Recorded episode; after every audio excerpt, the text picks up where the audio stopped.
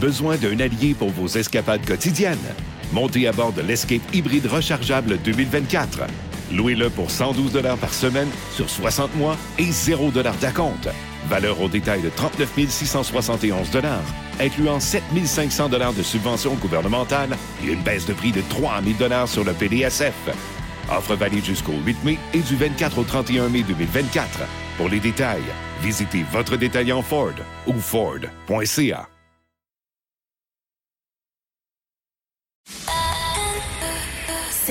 23.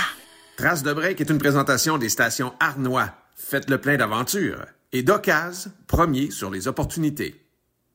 Salut tout le monde, c'est le début de, je l'espère, une longue saison ou une longue vie euh, ce podcast Trace de break avec euh, nos trois amis ici présents. Euh, Richard Turcotte, je me présente, animateur. J'ai animé quelques shows de chars équipés pour rouler, les pires chauffeurs québécois. c'est pas venu tout seul, c'est parce que je tripe vraiment auto. J'en ai eu quelques-unes dans ma vie. Euh, pas autant que mes deux amis ici, mais ça me permet d'avoir de l'inspiration d'être avec eux autres. Euh, Carl, euh, toi, des autos, tu en as eu quelques-unes, tu en as piloté plusieurs. On a dépassé le 150 voitures il y, a, quand même quelques années. Donc, une, petite passion pour l'automobile, pour le pilotage, pour la cascade, bien sûr, cinéma, commerciaux, conduite de précision. Donc, on aime ça, les autos. On en mange des autos. On se met de la crème solaire, mais c'est de l'huile. On apprécie ça et c'est pour ça qu'on est une belle équipe. Ouais, Pat, euh, toi, c'est au niveau de l'achat et de la vente, c'était dur à battre. Je pense que tu, bats Carl. Euh, peut-être, peut-être, peut-être. Mais tu sais, j'ai arrêté de compter, ça fait une couple d'années, Richard. euh, à un moment donné, à force d'avoir les histoires de chasse puis le palmarès de plus en plus, euh, le, panache pouvait plus être plus grand que ça. Ah, hein? c'est ça. Puis moi, je me décrirais plutôt, tu sais, comme, comme un acheteur qu'un vendeur. La vente a été une conséquence logique à mes trop nombreux achats. OK, pour en avoir euh, d'autres. voilà, pour en avoir d'autres et consommer encore et vivre des expériences euh, euh, incroyables. Mais t'en as acheté partout, t'en as vendu partout. Il t'est arrivé une tonne d'aventures parce que, outre acheter et vendre des autos, tu vas dans des endroits juste pour voir des autos à la limite. différents événements, je pense que, tu sais, ben, honnêtement, on est tout un peu comme ça. Si tu as du temps libre, tu t'en vas quelque part en vacances, que tu accordes une importance à un secteur d'activité ou à un domaine, tu vas prendre du temps pour aller consommer ce qu'il y a sur place. Ouais. Ben, je pourrais dire, en ce qui me concerne, je fais pas que consommer ce qu'il y a sur place, je vais créer l'événement pour y aller. Je comprends. Ça, comprends. Fait que ça, ça laisse place à plein d'anecdotes. On va avoir plein d'invités. Euh, on espère que vous allez nous suivre. Hein, et euh, on commence aujourd'hui. On est content que vous soyez là. C'est le premier épisode avec une légende vivante. Absolument. On peut se le dire. Bertrand Godin, bon podcast.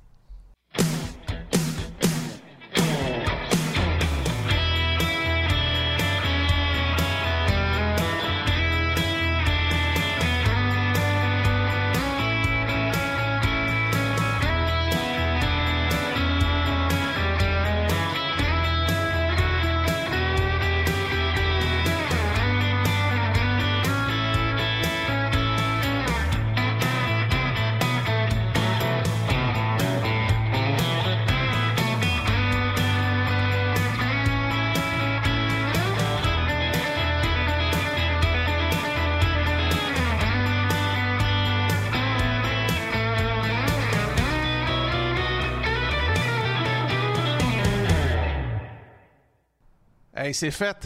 C'est fait, c'est vrai, ça commence là. Bien content de vous retrouver. Bertrand Godin, qui est notre premier invité. Salut, Bertrand. Salut, les gars. Euh, là, on défriche, là, nous autres. Là. On n'a jamais fait ça, là, ce podcast-là. OK, il n'y a pas de trace de break encore. c'est là, là. On s'en occupe. ça me serait tardé. c'est drôle parce que, euh, ben, racontons un peu l'histoire, d'où ça vient, ça, notre euh, podcast. Ça fait combien de temps, Pat, tu as une bonne mémoire là-dessus, ça fait combien de temps qu'on s'est rencontrés pour la première fois pour parler de ça? Ben, ça doit faire, je dirais, c'est quand tu voulais vendre une de tes vieilles bagnoles. que, hein? Une autre? une autre parmi tant d'autres, euh, j'oserais dire euh, cinq ans environ. Ouais. Cinq ans déjà? Ouais, déjà. Ben, ben, écoute, juste avec euh, la pandémie, les gens partant, on a brûlé quasiment, quasiment trois ans. Puis c'était avant ça. Fait que l'idée, Bertrand, c'est qu'on se cale, tu sais. Puis lui, quand je l'ai entendu parler de Charles, j'ai dit, OK, c'est un crinqué. C'est ah, Carl qui me l'avait pistonné pour justement pour le vendre. Je dis, OK, ce gars-là peut te raconter des histoires de char. Fait que j'ai dit, on va faire un test, on va aller dîner, on va jaser. Ça se peut-tu faire un podcast? On a parlé pendant une heure et demie de char sans aucun, euh, aucune note. Là, je veux dire, juste comme ça, j'ai fait comme moi. Ça se pourrait, finalement. Jusqu'à ce que la serveuse s'impatiente et nous demande de commander. on t'a rendu au souper. En tout cas, on n'est pas là. Fait qu'on s'est dit, crime, euh, on va recevoir un gars qui est habitué de, parler d'auto. Ah t'en as conduit en masse aussi, t'en as piloté en masse aussi. Oui, mais on se dit tôt que j'aurais pu en piloter plus, mais disons que oui, je suis, je suis, gâté. Oui, puis là, euh, on sort du salon de l'auto. Ben, au moment où ça va être diffusé, on va être encore en plein salon de l'auto. La dernière journée.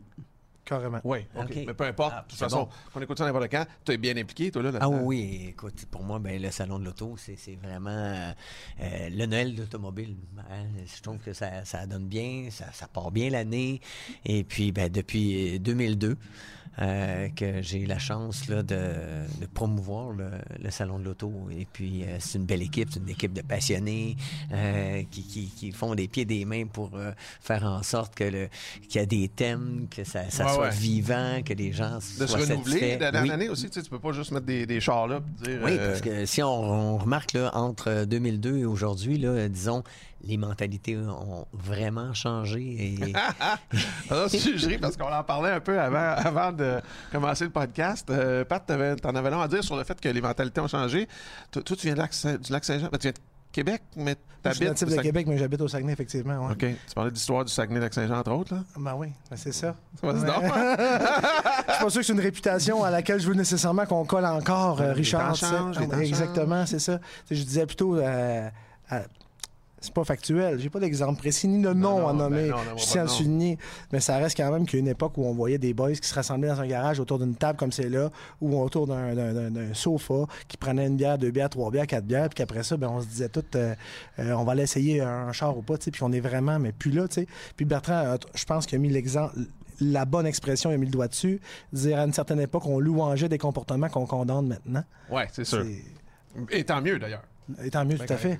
Euh, parlant du salon d'auto, toi, tu es là aussi, Carl, de Oui, tout à fait. en plus, on a euh, le Rallye 4, notre machine de course québécoise qui est là au cinquième étage. c'est une grosse fierté de, de concevoir, bâtir une voiture et de l'exposer au salon, euh, disons que ça fait battre le cœur un peu. OK, mais là, on va plus en détail parce que c'est quoi cette affaire-là? Tu es, impliqué comment là-dedans? Puis ça ressemble à quoi comme, comme euh, bolide? Bien, copropriétaire de, de Rallye avec deux partenaires, une folie totale. On aimait les courses monotypes, donc des véhicules qui sont tous identiques pour être capable de, de performer, mais souvent, les courses monotypes, c'est des voitures pas très rapide. Fait que là, ce qu'on voulait, c'était une vraie machine de course, une boîte séquentielle, moteur de moto Suzuki Hayabusa, un châssis euh, tubulaire de, ah, monoplace, un différentiel de course là-dedans, nomme-les. Donc, euh, on l'a conçu, euh, on a fait toute l'ingénierie, puis là, on a une toute nouvelle génération qui est arrivée, puis on a l'honneur de l'avoir au Salon de l'Auto de Montréal. Écoute, c'est des enfants avec les frissons. Là. Mais le but, c'est quoi? C'est de faire un circuit puis de faire des courses avec ça, de conduire ça dans la rue? De, on dirait que j'ai de la misère à comprendre. C'est une voiture qui est capable de rouler l'hiver, neige-glace, l'été sur gravier, sauter, mais qui est surtout performante sur asphalte. Et les premiers clients, c'est des gens qui font des journées de lapping. Donc, tu prends ta voiture, tu vas sur la piste, tu t'amuses. Mais souvent, c'est des Porsche, c'est des Ferrari, c'est des McLaren. Donc, des voitures dispendieuses. Si tu as un accident, tes assurances souvent vont pas payer. S'ils paient, tu vas avoir un Carfax épouvantable. Fait que ton auto sera plus revendable. Donc là, tu t'achètes une voiture de course qui coûte au pire 85 000 donc 3-4 fois moins cher que les voitures qui roulent. Si tu as un accrochage, ça va coûter 4-5 000 à réparer, puis ta saison complète va te coûter 5 000 de consommables, alors que si tu as un Porsche, un Ferrari, ben 5 000 c'est ton premier ensemble de pneus. On n'a pas parlé de frein, on n'a pas parlé de rien d'autre. Donc, on amène une solution. Puis déjà, des distributeurs Mexique, États-Unis, on est en train d'ouvrir l'Espagne, la France. C'est encourageant pour le Québec. C'est quoi ton rêve avec ça, toi? À part faire de l'argent. on va commencer par reprendre les investissements. Ah, on va penser à l'en faire. Mais, Refaire ton argent? Ben, le rêve, c'est que ça devienne une marque mondiale qui est vraiment connu et reconnu partout, mais que ça soit encore conçu, tous les nouveaux modèles au Québec, assemblés au Québec, et que l'ingénierie se fasse ici, chez nous, par des Québécois. Bertrand, as-tu déjà essayé ça? Non, mais c'est ça que je disais. Il y a des autos que j'ai pas encore essayé. c'en est une. Mais en même temps, je trouve ça génial parce que dans le fond, c'est un peu ce que la Formule Ford a fait à un moment donné. Ils ont fait un châssis euh, qui coûtait pas trop cher et puis ça a été extrêmement populaire. Et c'est ça qu'on a besoin aujourd'hui, là C'est vraiment un besoin qu'on a. Ben, pour garder le sport automobile vivant. Oui. Si, tu veux que ce soit apporté des financières de certaines personnes qui ne sont pas des pilotes professionnels, mais qui ont quand même des aptitudes, ben, il faut que tu rendes ça accessible. Mais moi, tu sais, je, je, suis monsieur tout le monde. Jamais, si j'avais un char de quelques centaines de milliers de dollars, jamais j'irais sur, sur, un circuit. Ça ne m'intéresserait pas. de ben, Peut-être, je dirais, euh, comment dire, poliment, j'irais. Juste pour tester un peu jusqu'où va la machine, mais pas pour aller euh, repousser les limites puis après ça me retrouver dans, le ditch. On dirait que j'ai pas cette notion-là de, d'aller aussi loin avec le danger ou euh, je suis pas une arme de pilote non plus. Le problème des gens qui ont ces voitures-là, c'est qu'à un moment donné, ça, devient ton niveau minimum hmm. d'accélération, de freinage, de tenue de route. Tu veux pas aller en bas de ça, mais tu es tanné aussi de dépenser des fortunes. Donc, quand tu es capable d'avoir un véhicule qui répond à ça, parce que ces gens-là iront jamais, par exemple, dans une Formule 1600 parce que tu as une puissance qui est plus modeste, ça demande une finesse extraordinaire, un doigté pour aller vraiment vite avec une 1600, alors qu'avec un Rally 4, ben, tu peux aller excessivement vite, avoir l'air d'une superstar, mais sans nécessairement avoir le talent Bertrand. J'aime bien son sourire. on, laisse la boîte à savon à Bertrand. On a roulé ensemble en Suède. Euh, ah, on avait fait des, des, des, des tests. Bien, ça. Puis j'étais. Moi, d'habitude, j'embarque jamais passager parce que j'ai mal au cœur. Oui, oui, on l'a vécu, ça. Vraiment triste, incapable. Mais j'étais avec Bertrand, puis j'ai dit avec Bertrand, peut-être. Puis finalement, non seulement j'avais pas mal au cœur, mais j'étais à côté, puis je, je, regardais sa finesse, son doigté, tout ce qu'il faisait. J'étais là, la mâchoire par terre, on était sur neige, glace, toutes sortes de conditions c'était beau. J'avais l'impression d'être témoin d'un spectacle, mais à l'intérieur du véhicule. Fait que je te le dis, c'est dans, mes très, très beaux souvenirs. Je me souviens de ce voyage-là. On n'a pas été longtemps non plus. Euh, non, euh, non, non, c'est disons qu'on a manqué de sommeil, mais tu te rappelles de l'ingénieur allemand? Oui. Comment... oui, oui. Mais quoi? On, fait des tests, mais la plupart parlent anglais, donc tout va bien. Attends, vous faites des tests pourquoi? Juste pour être sûr qu'on va. Ah, c'était pour, euh, pour un véhicule, c'est un BMW X-Drive à ce moment-là. Et là, bon, on t'enlève le système de traction stabilité, bien ben, sûr. Vous autres, c'est les premières affaires que vous faites en embarquant un char tout le temps. On s'amuse, on dérape on arrive à un endroit où est-ce que l'asphalte est chauffé à certains endroits, donc tu as de l'asphalte très très chaude, et ça fait un peu comme un jeu d'échecs. Fait qu'asphalte chaude, glace bleue, asphalte Donc on arrive au départ, et là c'est moi qui conduis, Bertrand est à côté, l'ingénieur nous crie quelque chose en allemand qu'on comprend pas. Là, je dis, mais si je donne du gaz, on passe à la glace bleue. Je dis, je peux pas arriver sur de l'asphalte chaude, je, vais tout détruire. Je pars assez lentement on vient et là, il hurle après nous autres. Là, je repars encore plus lentement. J'ai dit, mon Dieu, ça, y est, j'ai exagéré. On va se faire mettre dehors. On revient, puis là, il nous, là, il se pète la corde vocale. Là, je regarde Bertrand, je dis, là, ça va faire. Je mets le gaz au fond, les roues doivent spinner à 270, on rentre sur l'asphalte, bang, bang, bang. On revient, cool. Là, il était content. C'est ça qu'il voulait. oui, c'est ça qu'il voulait. Ouais, il traitait de mauviette, dans le fond. Hein. C'est le contraire, finalement. complètement. Ah, mais le, plaisir qu'on a eu, puis on a des styles de pilotage différents. Puis les deux, on regardait l'autre faire, mais moi, j'étais BA. Toi, est-ce que t'es euh, euh, au niveau du copilotage, as-tu mal au cœur comme lui? Tu viens-tu les yeux euh, dans la graisse de Non, parce que regarde, quand t'embarques avec un gars comme, comme Carl. mais avec Monsieur Tout-le-Monde, Madame Tout-le-monde? Non, non, je Parce que lui, c'est immanquable. moi, je l'ai freezé un petit peu ah à quelques reprises. Non, mais c'est... Les, yeux dans le vide après un tour, c'est fini. Ben, on a perdu. Je dirais que depuis 13 ans, là, depuis que j'enseigne à l'École nationale de police, bon, souvent euh, j'étais assis à droite et puis c'est arrivé souvent des, des, sorties de route. Puis pendant la sortie de route, je disais Hey, t'as-tu vu qu'est-ce que t'as fait? T'as-tu ressenti? Non, non, non, Donc, moi, je veux, je veux faire découvrir des choses. Là, moi, je leur ai dit ça, mais avec des sacres. non, non, non, non. J'essaie d'enlever carrément le côté facteur humain, stress, pour que les gens puissent sentir les choses. Parce que des fois, quand tu es sur l'effet du stress, euh, tu es juste émotif, t'as pas réalisé du tout ce qui s'est passé. Finalement, c'est pour ça qu'il y a des gens qui sortent de route, puis là, ils vont voir un danger là où il y en a pas, là où il y en a, ils les verront pas, tout simplement parce qu'ils n'ont pas compris. Euh, c'est pas juste euh, des, mots, c'est des sensations, c'est de savoir comment as géré les transferts de masse. Euh, c'est, justement la manière dont tu vas agir avec la voiture, que la voiture te parle. Donc, plus tu es en douceur, plus elle va te parler en douceur. Ça veut pas dire tu comprends pas quand tu un peu plus. Là, et, et c'est ça qui est, qui est, fort intéressant du pilotage. Moi, je comprends tout ce que tu as dit, mais au niveau pas professionnel, parce que j'ai animé pendant cinq saisons les pires chauffeurs québécois. OK. Oui, ben, c'est ça. On y a goûté. Ben, je sais, j'ai vu l'émission. On a vu. Non, non, c'est incroyable, mais je regardais ça. Les, les gens, souvent, savent pas quoi regarder à quel moment. S'ils le savent pendant une seconde, ils l'oublient la seconde d'après. Ah, oui. Donc, euh, oui, parce que là, trop, de notions. même des fois, il y a des gens qui disent comprendre. Finalement, ils ont compris à leur façon. C'est pas, c'est pas de la mauvaise foi, c'est qu'il faut les recadrer puis dire non, regarde, c'est ça. Ah, ok. Tu sais, souvent là, les gens qui arrivent en retard au freinage, ils disent tout. Ah, j'arrivais trop vite. Mais non. J'ai dit, on pourrait arriver à 300 km/h, freiner à temps. T'arrives à 76 km/h, tu freines en retard.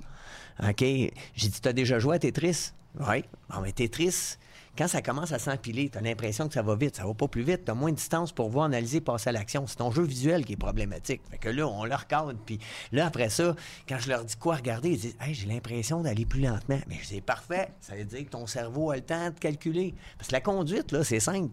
C'est de la géométrie en déplacement. Fait que si tu n'as pas le temps de calculer, oui, c'est bien de valeur, oui, mais euh, tu seras pas précis, puis si t'es pas précis, tu vas être dans le clou. Quand tu parles de géométrie, là, c'est, c'est une grosse boîte rectangulaire, hein? Ce que tu enseignes, c'est bien ça? des grandes Victoria des Impala, c'est, effectivement. Ah, tu parles à l'Institut police. police. Des belles grosses géométries, ouais. Mais, mais, ce qui est intéressant à ça, parce que la technique, c'est bien beau, mais quand tu rembarques là, avec euh, tout ce que ça représente être policier, parce que les policiers ont quand même beaucoup de, d'exemptions euh, en conduite d'urgence. Ben donc, ils ont le droit d'aller plus vite que la vitesse permise. Ils ont le droit de passer sur un stop, une lumière, mais pas, pas n'importe comment. Donc, euh, à ce moment-là, ça devient une conduite de jugement, discernement. Et c'est de prendre le temps d'analyser les citoyens. Tu gères plus des lumières, tu gères plus des lignes, tu gères des gens. Donc, est verte, il y a du monde, ralentis, méfie-toi. Tu sais, euh, échange visuel, ces choses-là. Donc, on, on, emmène ça beaucoup. C'est un autre apprentissage, là. Oui. Euh, mais... Pas juste apprendre à conduire, là. Et quand tu rajoutes la communication radio à travers tout ça, des fois, moi, j'ai du fun. Je leur emmène à dévier l'attention.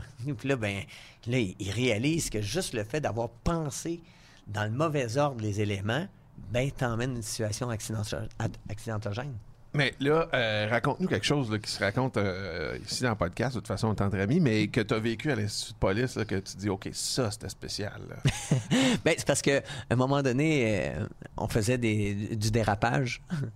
et, puis, et puis là, bon, les, les, élèves avaient de la difficulté à, bien synchroniser la trajectoire que quand il arrivait, il donnait un coup de volant, puis vu qu'on utilisait un système qui s'appelle Easy Drift, c'est des anneaux de polymère sur les roues arrière. J'ai ça maison.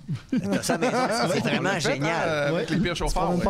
Et, là, du moment que tu donnes un coup, ça, ça, part comme si tu étais à 170 km/h.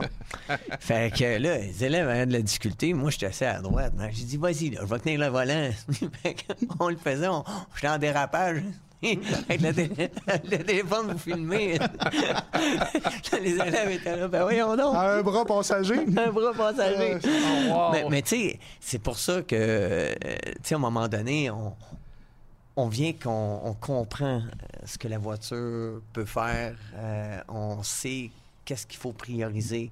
Fait que, mais c'est en même temps, c'est là que je vois qu'on a beaucoup de travail à faire pour améliorer. Puis une chance a des gens comme Carl euh, qui enseignent euh, des de la conduite avancée aussi pour faire en sorte que nos jeunes soient plus en sécurité. Parce qu'à chaque fois que j'entends dire faut adapter notre conduite. Il est où le cours d'adaptation de la conduite? il, est là, il est dans euh, Claude Bourbonnais, Icar, euh, C'est là. Je me dire que j'ai des amis de familles policiers qui ont, qui ont été étudiants avec toi, puis ils n'en revenaient pas à quel point ils ont appris. Parce que souvent, tu es un peu coq, tu as suivi trois, quatre cours, tu as déjà été un peu sur une piste, puis là, tu as Bertrand Godin comme instructeur, et il réalisait à quel point il était un peu trop coq pour le savoir qu'il y avait à ce moment-là. Mais est-ce qu'ils s'en rendent compte, tes élèves? Est-ce qu'ils te le communiquent ou ils disent juste en dehors de l'école à quel point tu les as aidés? Ah, ben écoute, on est une belle équipe à l'École nationale, puis tous les instructeurs ensemble, ben, on, évolue. Euh, le cours évolue tout le temps. Je vous dirais que si on regarde le 13 ans par rapport à ce qu'on vit aujourd'hui, c'est complètement un monde différent. Et puis, c'est vraiment génial. Puis oui, on le sent parce qu'on le voit là. Tu sais, la première chose qu'on fait avec eux autres, c'est un freinage d'urgence. Parce qu'on voit des gens qui auraient pu freiner le véhicule, ils l'ont pas fait parce qu'ils ne savaient pas. Donc, la conduite, c'est des connaissances associées à l'observation il y a les facteurs humains. Vu qu'ils l'ont jamais fait, là, quand on leur dit on est sur circuit, on va le faire 80, là, t'es, hmm, puis on va sacrer les freins dans le fond. après ça, je leur dis on va le faire à 110 km. Là, la surplus de gars, le, surplus de salive dans la gorge. là, là, je dis ah, vous êtes nerveux, hein, parce que vous ne l'avez pas fait. Une fois, vous, vous allez l'avoir vécu, vous allez comprendre ce que la voiture fait, puis vous allez voir, le stress va s'en aller. Puis quand il va arriver quelque chose sur la route, dans ta tête, tu vas dire, je suis capable de le faire. Parce que première affaire, quand ça part en dérapage, faut pas que tu dises, oh non, ça part en dérapage. faut que tu dises, all right, ça part en dérapage. Hein, c'est ça qu'on dit. Étape 1, tu fermes les yeux. Étape 2, tu mets les freins. Étape 3, 9 1, 1. Mais c'est drôle que tu dises ça parce qu'avec mes enfants, j'ai fait exactement ça, moi. Euh, je leur disais, là, euh, dans les cours, euh, il y avait 5-6 ans, là, mais non, c'est pas vrai. mais je leur disais, là, tu vas mettre le pied dans le fond. Là, on était dans une route sécurisée, puis en ligne droite. Tu vas mettre le pied dans le fond là, t'arrêtes pas tant que je te le dis pas, là. Fait que là, tu vas savoir ton accélération de cette voiture-là que tu vas conduire ou tu vas apprendre justement à, conduire. Puis quand je te le dis, tu fous les breaks, mais tu les fous totalement en regardant tout droit et en freinant tout droit. Là, tu sais maintenant, ton auto, là, elle va de où à où en termes de freinage puis d'accélération. À cette heure, tu, vas, tu sais c'est quoi ton terrain de jeu, mais tu vas tu capoteras pas si jamais tu as à freiner brusquement à moins vite vitesse, à moins, une vitesse moins rapide. Je, je pense que ça a fait. Euh, bon, ils ont pris des accidents après. Je sais pas si c'est le prof qui était pas bon. je, je, me permets de parler de ça. J'étais allé en France aux 24 heures du Mans cette année. Ça, ça se place bien. Mais, ça. mais non, je sais que ça se place bien. Bon, c'est tout tu sais que tu vas revenir parler de ça dans le podcast. Oui, euh, oui, oui. J'en parle pas tout de suite, mais c'est parce que tu as dit, il y avait 5-6 ans. Ben, tu sais, non, mais des farces, mais j'ai vu là-bas, avec un Audi TT, un enfant, je te dis, 8-9 ans max, avec des échasses en dessous des pieds, driver un char sur une track, ben, puis supervisé par mhm. ses parents. Fait que c'est une question. Tu sais, je veux dire, la culture de l'automobile, ça part aussi de la jeunesse, puis c'est un peu là que je voulais aller tantôt, puis. Euh, je me posais comme question, puis je parlais de ça à un chum en fin de semaine. Je disais, j'ai l'impression que dans le temps de nos parents, tu sais, moi je vais dire euh, les années 70, OK? Quand tu avais un, 400 pouces cubes, propulsion chaussée sur le polyglace, là. même si tu étais notaire, il faut que tu apprennes à chauffer. Parce que l'hiver, tu, mets ta vie en risque dès que tu sors. Je veux dire, ça prend des skills, là, me semble. Je me trompe-tu? Parce ben, qu'aujourd'hui, oui, heureusement, les mécanismes de sécurité ont évolué, etc. Tout ça, contrôle de traction, c'est plus aseptisé, les, les bagnoles se sont embourgeoisées, c'est plus gros. Mais avec ça, la conséquence, c'est qu'on a perdu un peu nos habiletés ben naturelles à contrôler ça, surtout en milieu vernal. En 1974, il y avait 2400 décès sur nos routes. Le parc automobile était quatre fois moins grand. Ouais. Mais écoute. Là, on a combien aujourd'hui? Eh, écoute, aujourd'hui, 300, 400. Euh, donc, ça, ça tourne autour Beaucoup moins de. C'est ça. 10% pour 4 fois. Mais, c'est vrai que tout a évolué. Euh, la sécurité dans les véhicules a évolué. Les ah routes, malgré qu'on se plaint des nids de poules, ben, ça a évolué. Il y a encore, il y a encore matière à amélioration. Mais, tu sais, à l'époque, là, les enfants, c'est les genoux des, des parents en avant. Oui, ben, je me souviens, on a couché ni sa palette en arrière. on dormait là-dessus. Puis, tu sais, c'était le. le bon temps. C'était le bon temps, mais le temps, euh, on vivait pas longtemps. mais toi, tu as commencé en carte de bonheur aussi. Tu as commencé jeune. En carte, là, on parle d'âge de. de... Oui, ben non, j'ai pas commencé jeune parce que mes parents voulaient pas. Fait que euh, j'ai. Ok, t'aurais voulu commencer plus jeune. J'aurais voulu commencer plus jeune. moi, là, quand j'ai vu Gilles Villeneuve, là, j'avais 10 ans, puis je veux faire ça, mais là, ben, je pouvais pas. J'ai essayé au baseball, j'étais nul. Au hockey, ben, j'étais juste bon pour être poteau de gardien de but. Euh, fait que là, ben, à un moment donné, je me suis dit, bon, je suis faire du karting. Mais avant ça, j'avais eu ma première voiture. Avant, avant de faire le karting? Avant de faire le karting, j'ai eu hein? ma première voiture, un Plymouth Fury Sport 1977. Je l'ai eu neuf jours. Ah, ça, c'est. C'était plus beau dans les années du film Christine. Ça, dans, dans, dans Doug Survisor, là, voiture de police, là, ça ressemblait un peu à ça. Okay, 77. Ouais, ouais, j'ai compris 67. non, non, 77. fait que euh, il y a des problèmes de tenue de route avec ce véhicule-là. C'est pas terrible. Fait que, et de frein, et de châssis. Oui, oui, oui, finalement. Mais c'était solide, hein? Euh, c'était solide. Pour pousser les paniers d'épicerie. Quand on est rentré à 170 dans le fossé, là, ah! j'ai trouvé ça quand même assez intéressant de voir que la voiture n'a pas arrêté sec. Elle a fait une roulade.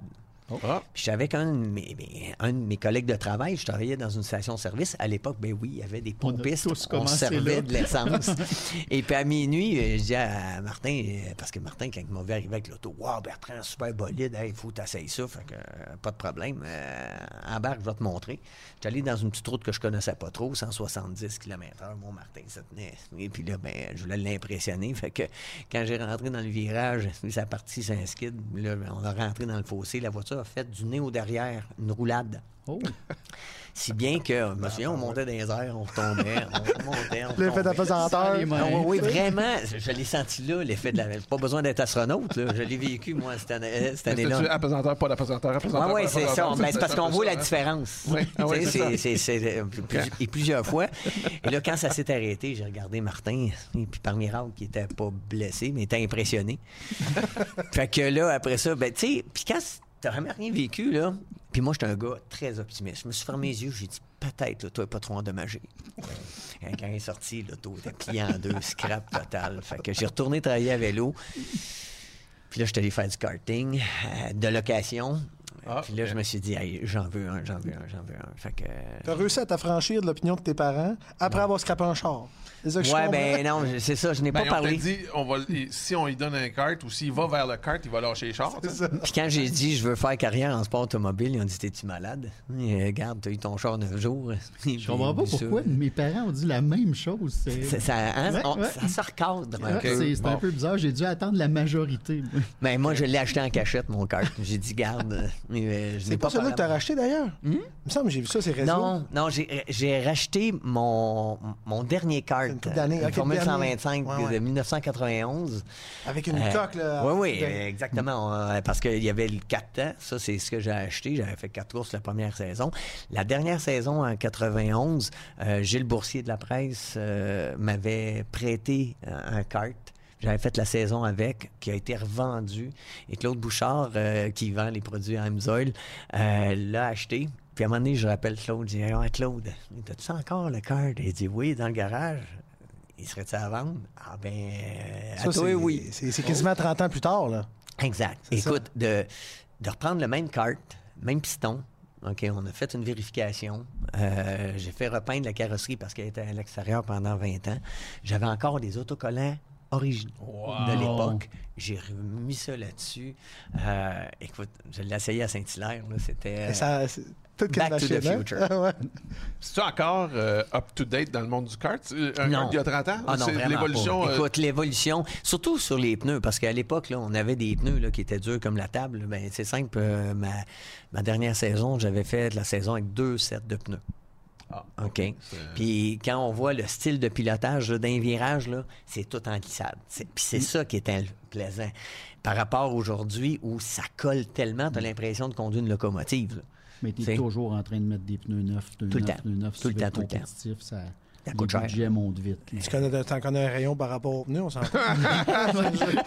ça de même. Dans le cas de la drift, c'était un peu voulu, par contre. Pneus par capita, je pense que euh, dans le monde oui. entier, c'est pas mal... La palme d'or. peut-être mon asthme aujourd'hui. hey, là, on, on, a commencé à parler de course, mais on a un bandeau, ou pas un bandeau, mais on a euh, quelque chose, une thématique, ça, ça s'appelle euh, la course.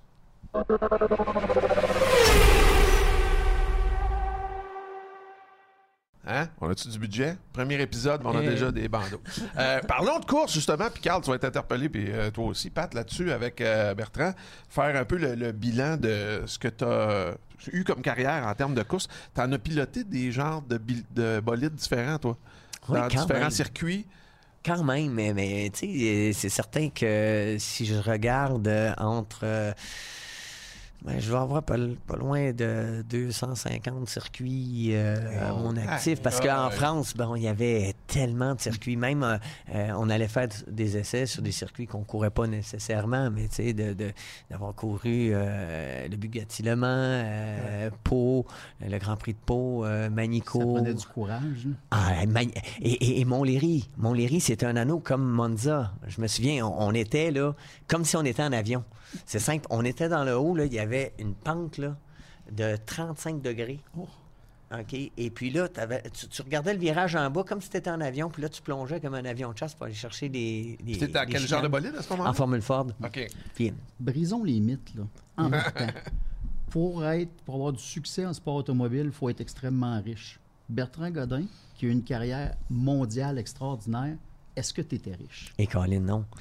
Non, non, euh, ma première saison, euh, je me souviens. Euh, j'ai fait, en Europe à ce moment-là? non, ben, ben en karting, même en karting, là, on part de là, j'avais fait juste quatre courses parce que j'avais pas d'argent. J'étais comme ça, j'avais ma petite Renault 5, j'avais une grosse remorque, je mettais mon, mon, Tout le monde avait une Renault 5. Tout le monde avait une Renault 5. Puis, tu sais, je, faisais sécher mes bas sur mes rétroviseurs. J'avais une boîte de carton avec une paire de pinces, un tournevis. C'était à peu près tout ce que j'avais. Et puis, mais puis quand, j'ai voulu devenir pilote, ben, euh, je voulais faire Spénard David. Mais je me disais, Christy, si j'y vais, faut que je puisse gagner un volant, mais pas juste pour une course. Je veux une saison. Là, en Europe, il y avait Elf Winfield, que j'ai emprunté 8000 pièces. Je me souviens, tu sais, tu arrives à la banque pour emprunter 8000 pièces à aller faire une école de pilotage. Écoute, j'ai été euh, vraiment convaincant. Il m'a donné la main, 5 fois trois copies, pars avec mon 8000, content. M'en va en Europe, je finis deuxième. Il m'a oh il me manquait quasiment rien, mais bon, c'était à moi d'être euh, plus rapide. Puis je m'étais pas remis en question. J'avais fait le meilleur temps en demi-finale sur tout le. Parce qu'on était 450, de 450 à 25. De 25, je fais le meilleur temps. Puis là, tu sais, quand tu commences à croire en toi, là, là chiotte, chiotte. ben, c'est ça. Il y a toujours quelque chose qui te ramène à l'ordre en disant, ouais, j'aurais pu être plus haute que ça. Donc, ça a été une, belle leçon d'humilité. Après ça, je suis revenu ici. Puis là, ben, euh, René Fagnan me rappelle, il me dit, ouais, il y a le volant Max Auto. Ouais, ben, combien ça coûterait? 3000. Christy, je l'avais pas. Puis mes pas parents. Si la banque va me redonner trois de plus. Entre-temps, ils sont tombés sur la photo du char qui avait scrappé dans le fossé, puis on dit ah! on n'emprunte plus. puis mes parents m'avaient dit, quand j'avais acheté mon cart, je l'avais acheté en cachette, puis quand mon père a vu le cart, il dit Je vais te donner un conseil, le grand. Compte pas sur nous autres pour t'aider là-dedans. Ah. Fait que là, ben, euh, quand j'avais besoin de 3000, j'ai vu que mon père était de parole. fait que il y a les grands-parents. Tu sais, il y a les parents, puis il y a les ah grands-parents. Ben Et mes grands-parents avaient ramassé quand même de l'argent depuis que j'étais au monde, mais dans le temps, il y avait des intérêts. Tu sais, tu mettais Ah oui, oui, ces affaires-là, Fait que, ils, m'ont, donné l'argent, puis là, ben, je suis allé faire le volant, et là, ben, on a gagné. Mais là, c'était pas tout. Une fois que j'ai gagné, il fallait que j'aille vivre en France. Mais il y a des compagnies qui nous avaient dit, Bertrand, si tu gagnes, pas de problème, on va t'aider pour que tu puisses vivre en France, que tu aies un petit appartement, une voiture, tout ça. Fait que... Ritz, le Butler, le fourni. fait que je reviens ici, hey, coucou, j'ai gagné, coucou, c'est la récession, on ne pourra pas t'aider. Fait que là, je me retrouve avec ce prix-là dans les mains. Et là, je me dis, il faut que j'y aille.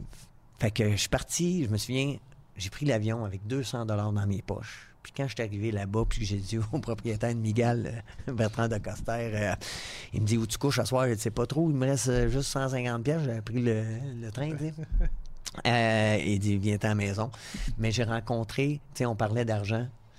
Qu'est-ce qui est plus important que l'argent? C'est les êtres humains que tu rencontres dans ta vie. Ben Des gens qui vont t'aider, qui vont croire en toi, qui vont.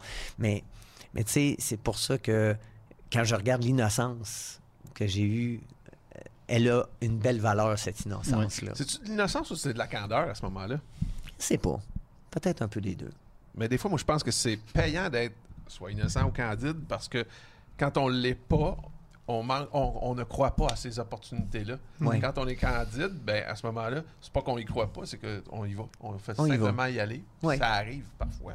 Oui, et, et c'est ça, c'est arrivé, mais tu sais, j'ai été vraiment béni parce que je vois des pilotes qui ont de grands, grands talents et qui n'auront pas la chance que moi j'ai eue, par exemple. Quel courage et quelle semi-inconscience de l'avoir fait quand même. Oui, oui. Il y en a beaucoup qui auraient dit écoute, j'ai pas l'argent, tant pis, ça aurait pu fonctionner, mais, mais, mais.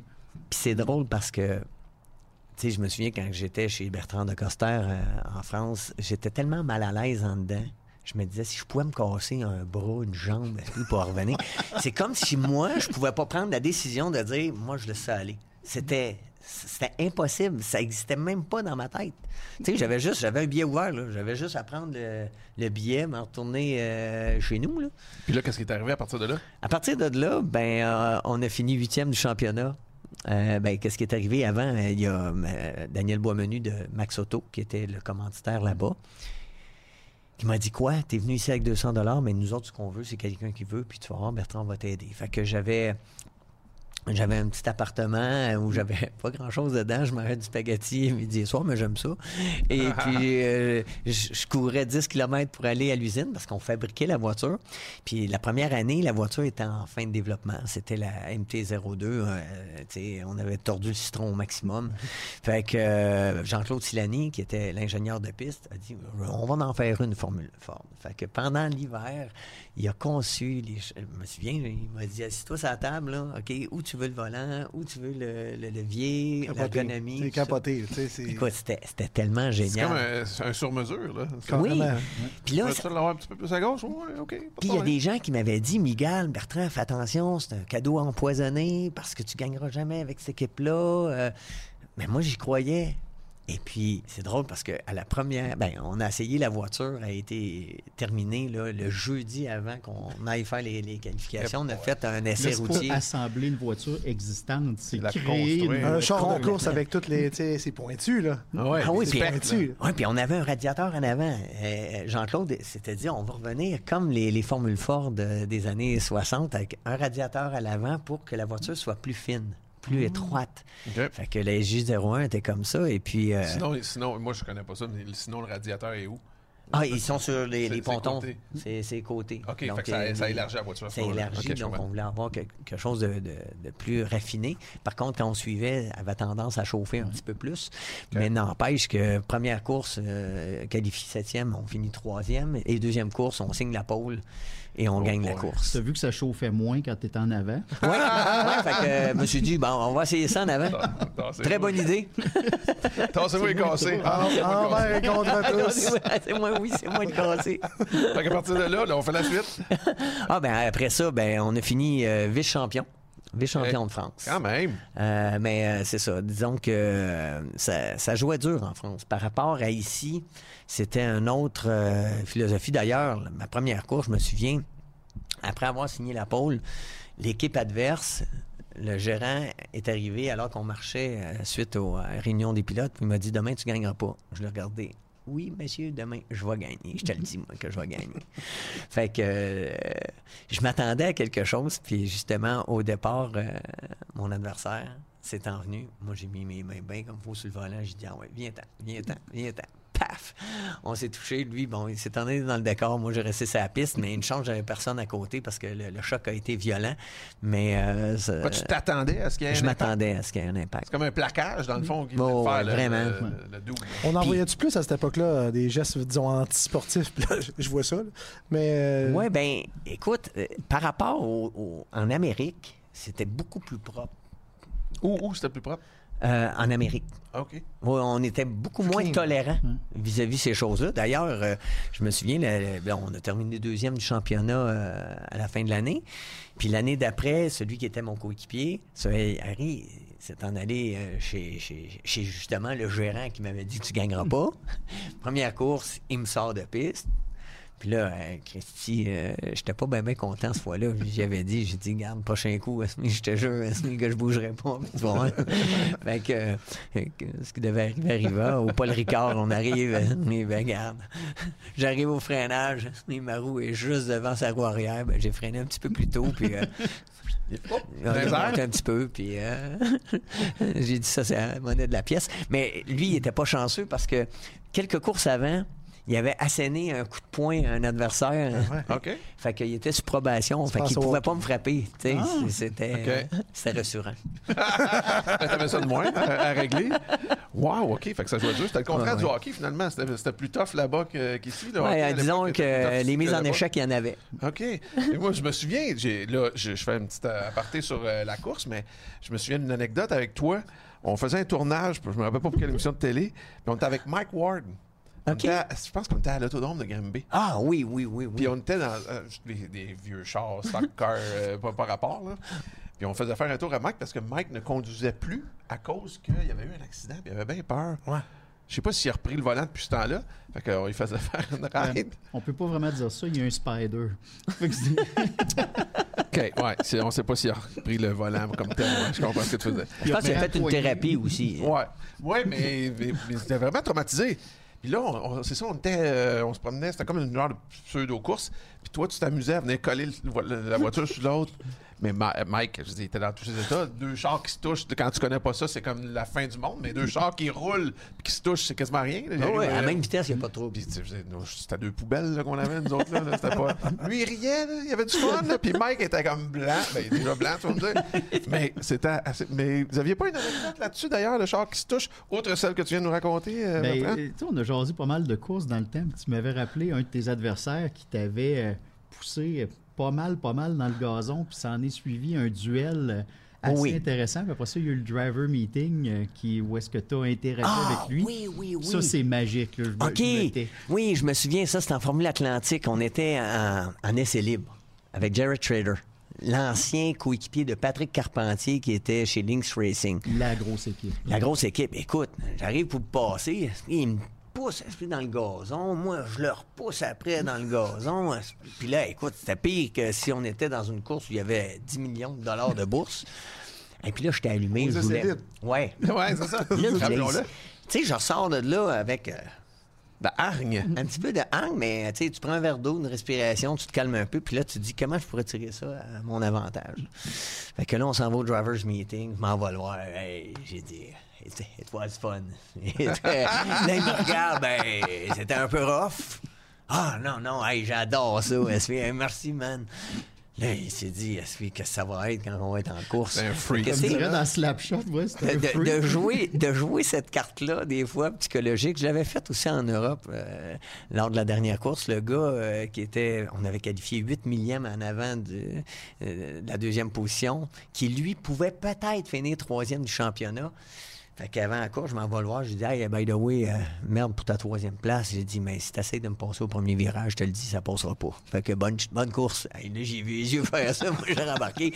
Hey, peux-tu dire, quand j'ai bougé, il me l'a laissé à la place? Ah oui, OK, la game psychologique était déjà là, déjà entamée. là. Oui, oui. Puis, euh, Pat, c'est toi qui as apporté ce, cadre-là, justement, parlant de, comment dire, de, de course serrée. Ah oui. raconte un peu euh, cette scène-là. Ben, en fait, la scène, euh, je pense que je serais pas le mieux pour la raconter, mais je peux te dire, euh, c'est quoi la scène? C'est en 97, si ma mémoire est bonne. La rivalité Schumacher-Villeneuve, dans le temps où Villeneuve était champion du monde en 80, justement, 97. 97. Puis après ça, ben, c'était, rappelle-toi, dans, les médias. C'est ce qui a décidé le championnat. Carrément, carrément, carrément, carrément. Puis j'ai acquéri ce, cadre-là, puis c'est un peu pour ça que je l'ai amené. D'abord, il est signé par les deux, ce qui est assez exceptionnel. Puis j'ai acquéri ce cadre-là dans un encan silencieux euh, pour un événement caritatif que j'organisais qui était un défi karting. Fait que c'est un défi de go-kart que tous les corps policiers puis les agents de la paix du Québec se rassemblent. On récolte des fonds pour donner aux athlètes atteints de déficience intellectuelle. Puis le président d'honneur de ça, tu sais c'était qui? Non. C'était parfait. c'est ça, c'est ça. Tout est dans tout, hein? Ouais, tout est dans tout. Mais pour la scène, je pense que c'est un moment d'anthologie oh, du sport automobile. Euh, puis je vais dire québécois, mais ça reste mondial, on s'entend. Ouais. Bertrand, c'est quoi la scène que tu as vue en Formule 1 qui t'a le plus marqué, toi? Ah ben c'est certain la victoire de Gilles.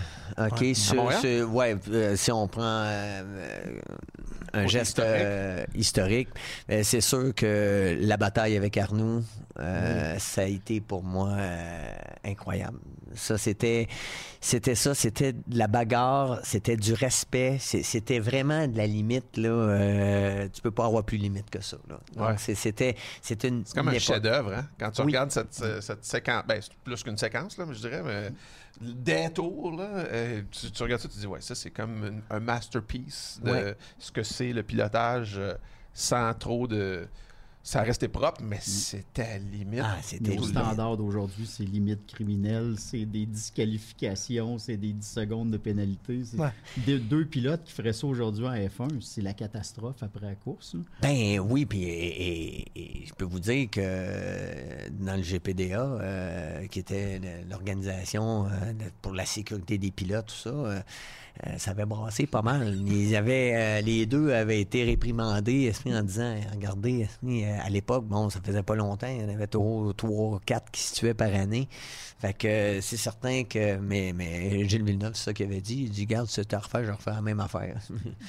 mais en même temps, c'est là qu'on voit qu'à l'époque, tu pas besoin d'une victoire pour te, te démarquer. Mm. Euh, puis Gilles Villeneuve a eu seulement six victoires. Mais tu euh, Spectaculaire pour la plupart. Spectaculaire. On se souviendra aussi de, sa victoire euh, à Mon... Euh, ben, sa victoire, mais son, son, podium à Montréal alors qu'il y avait son aileron arraché en 81.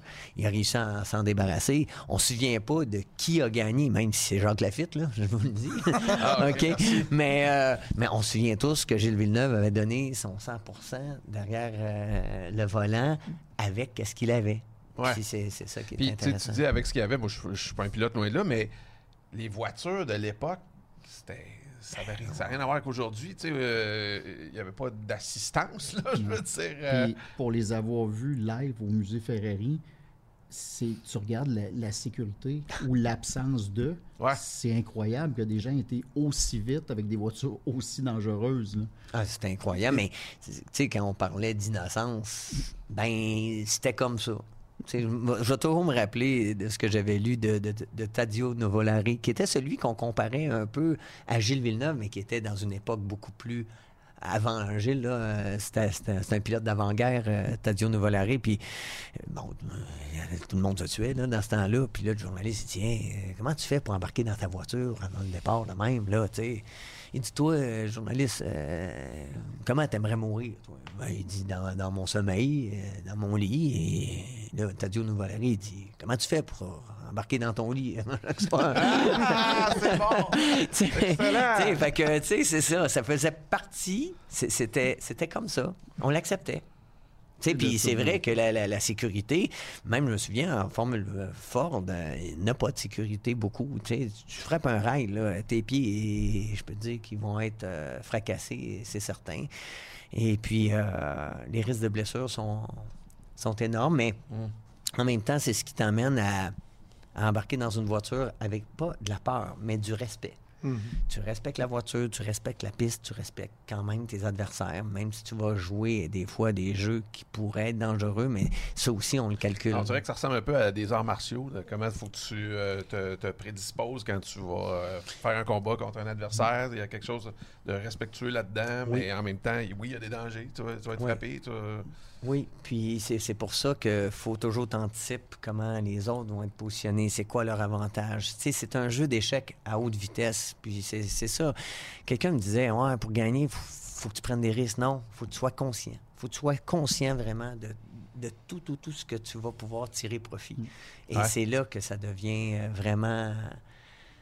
vraiment parce que la vitesse, on ne la ressent pas. Euh, à 340 km/h, tu t'en rends pas compte. Même quelqu'un me parlait de vision tunnel, la vitesse cause la vision tunnel. J'ai dit, excuse-moi, mais j'étais capable de savoir où était quelqu'un dans les estrades à 300 km/h. Mm. Fait que j'ai dit non. mais ça, c'est le talent aussi, puis c'est la ben, pratique, l'habitude.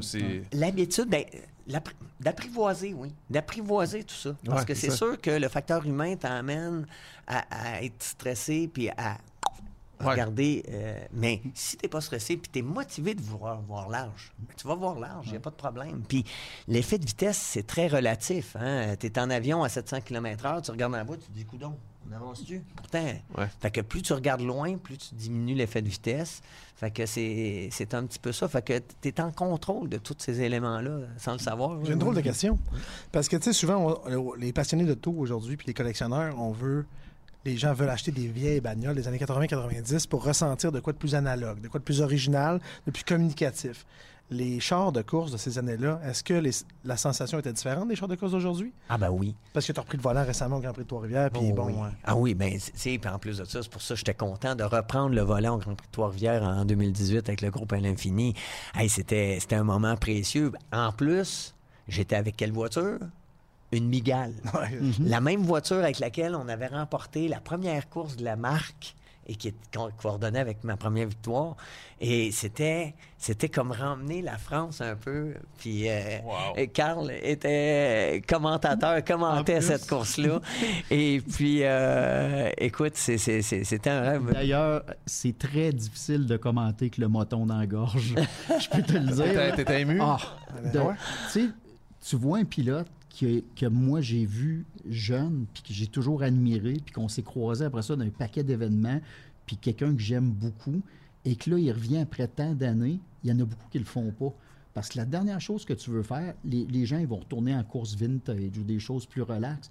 Mais là, Bertrand revient avec les coques de 16, 17, 18 ans qui veulent se ramasser en IndyCar dans d'autres séries, qui sont prêts à prendre tous les risques du monde. Ils ont le couteau entre les dents.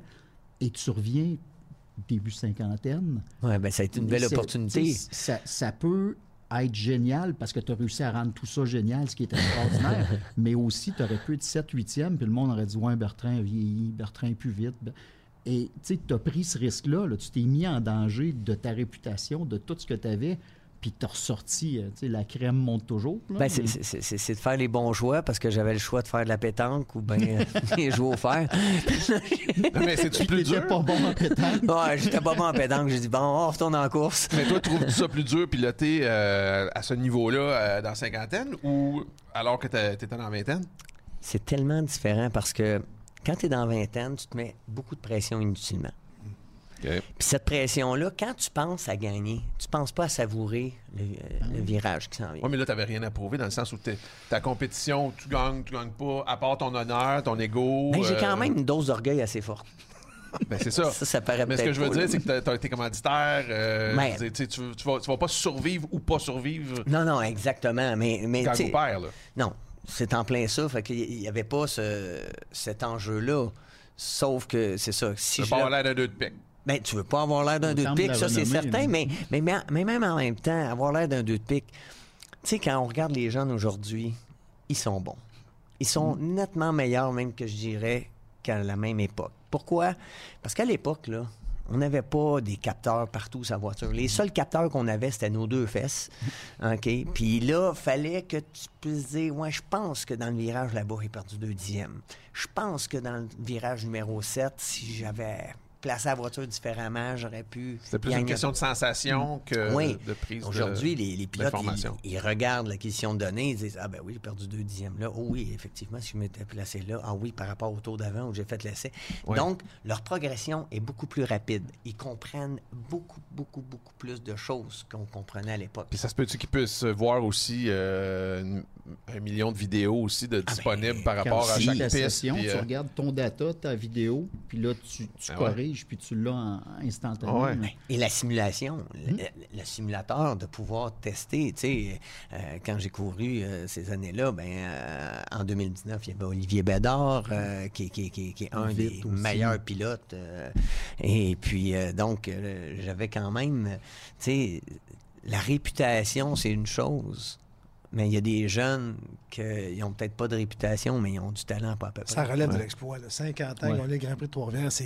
je sais que tu es très humble, mais c'est honnêtement, c'est quand j'ai appris ça, j'étais comme tout seul, tu sais, quand les Canadiens viennent de marquer, puis t'es là, ah, dans ton salon. Là, j'ai pas 50 ans, j'ai 20 ans, plus 30 ans d'expérience. Ah, voilà. Ah, c'est comme, comme, nous tous dans nos différents secteurs. Hein? En passant, Richard, tu parlais de freinage tantôt. Oui celui qui freine en dernier, c'est pas nécessairement le meilleur pilote. C'est peut-être lui qui fera pas le coin. Fait que le vrai talent, la vraie expérience, c'est d'être le dernier qui freine et qui, a la trajectoire parfaite quand même. Fait que ça, c'est un art, ça. Un, des, beaux, des, des, des, des beaux gestes que j'ai faits, c'était à Montréal euh, cette année-là, juste avant de Trois-Rivières. J'avais un pilote qui était juste derrière moi, puis c'est le dernier tour. On arrive pour les pins du pont Jacques-Cartier. Là, je me dis, bon, OK si je suis devant lui sur la longue ligne droite, il va prendre l'inspiration, je peux plus rien faire, c'est le dernier tour. Fait que juste avant le freinage, j'ai pas fait un freinage trop tôt, mais je l'ai fait très lentement pour qu'il déboîte à la dernière seconde en se disant ça y est, c'est là. Un, moment que il avait pas anticipé. Fait que si tu n'anticipes pas, ton freinage est plus tard, mais il est moins précis. Mm-hmm. Fait que là, là, lui, il se pointe en dedans. Moi, je prends juste le temps de me placer. Et là, je peux accélérer deux secondes avant. Puis là, j'ai vu disparaître. Là, il n'y a plus le temps de prendre. C'est de la gestion de course. Ça en est un exemple. Avant ça, j'aurais voulu être devant tout le temps. Là, ah c'était ce jeu psychologique-là que je pouvais jouer. D'échecs. T'as fait deux... Ouais, allé deux, deux coups, à l'avance. C'est ça. En, prévoyant le, coup de l'autre. Oui. Magnifique. Quel... Euh, pas quel circuit, mais quel... Euh, que tu as préféré dans la course, quel modèle de voiture tu conduisais, puis où ça se passait? Ah, ben c'est sûr, la Formule Atlantique, c'était une petite Formule 1.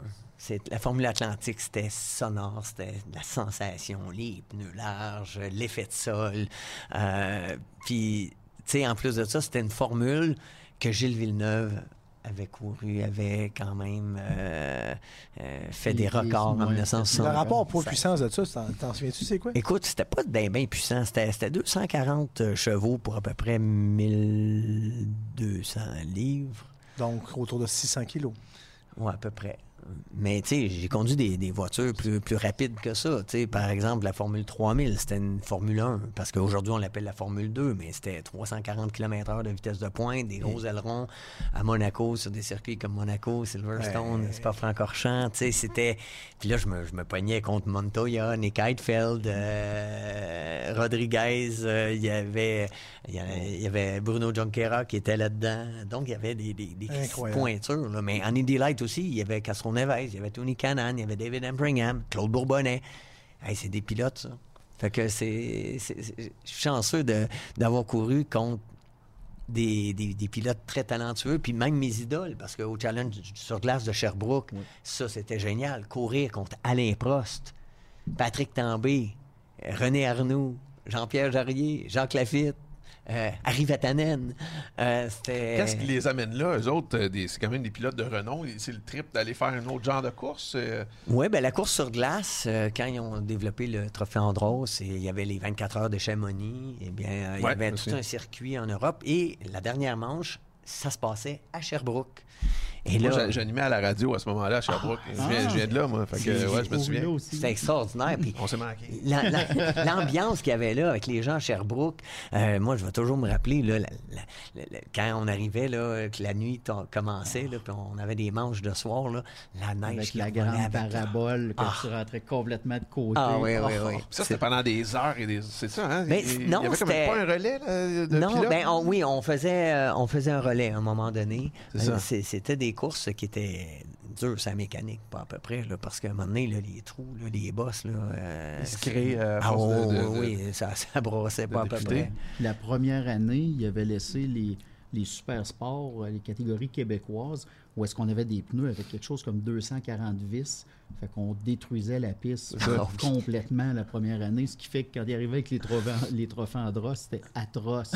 Il y avait des roulières épouvantables. Puis quand tu es complètement de côté, traction intégrale, tu as le pied dedans. Puis là, ça se met à sortir des, des, des roulières. Tu as dû te faire brasser. Ah, on s'est fait brasser. Puis même, ben, euh, j'ai eu une année une voiture euh, très, très performante qui faisait 400 chevaux, là, qui était une Renault Clio 3. Euh, bon, quatre roues motrices, bien entendu. Puis c'était tellement puissant là, que si tu faisais pas attention, les, les crampons sortaient des pneus. Oh. Donc, si tu arrivais à la fin de l'épreuve, tu n'avais plus de crampons. Même si tu avais de la puissance, c'était dans le chenoute, pas à peu près. Fait que c'était une belle gestion. C'est qui le pilote euh, contre qui tu as couru qui t'a le plus impressionné? Euh, Greg Moore était très impressionnant. Parce que? Ben, parce que quand j'ai intégré euh, l'Indy Light, ça a été ça aussi. J'avais trois heures d'essai à vie dans, dans une Indy Light parce que Claude s'était blessé. Euh, Bourbonnais? Oui, Claude Bourbonnais s'était blessé à Nazareth, en Pennsylvanie. Puis euh, là, on, m'avait demandé euh, si j'étais intéressé. Là, tu dis oui. la première fois, tu as essayé ça, une Indy Light. Hein, première, la tête s'en va en arrière. Deuxième, encore. Troisième. Quatrième. Tu sais, là, tu te dis, coudon, ça va-tu arrêter de pousser cette affaire-là? Fait là, Christy, finalement, faire une histoire courte, j'obtiens le volant.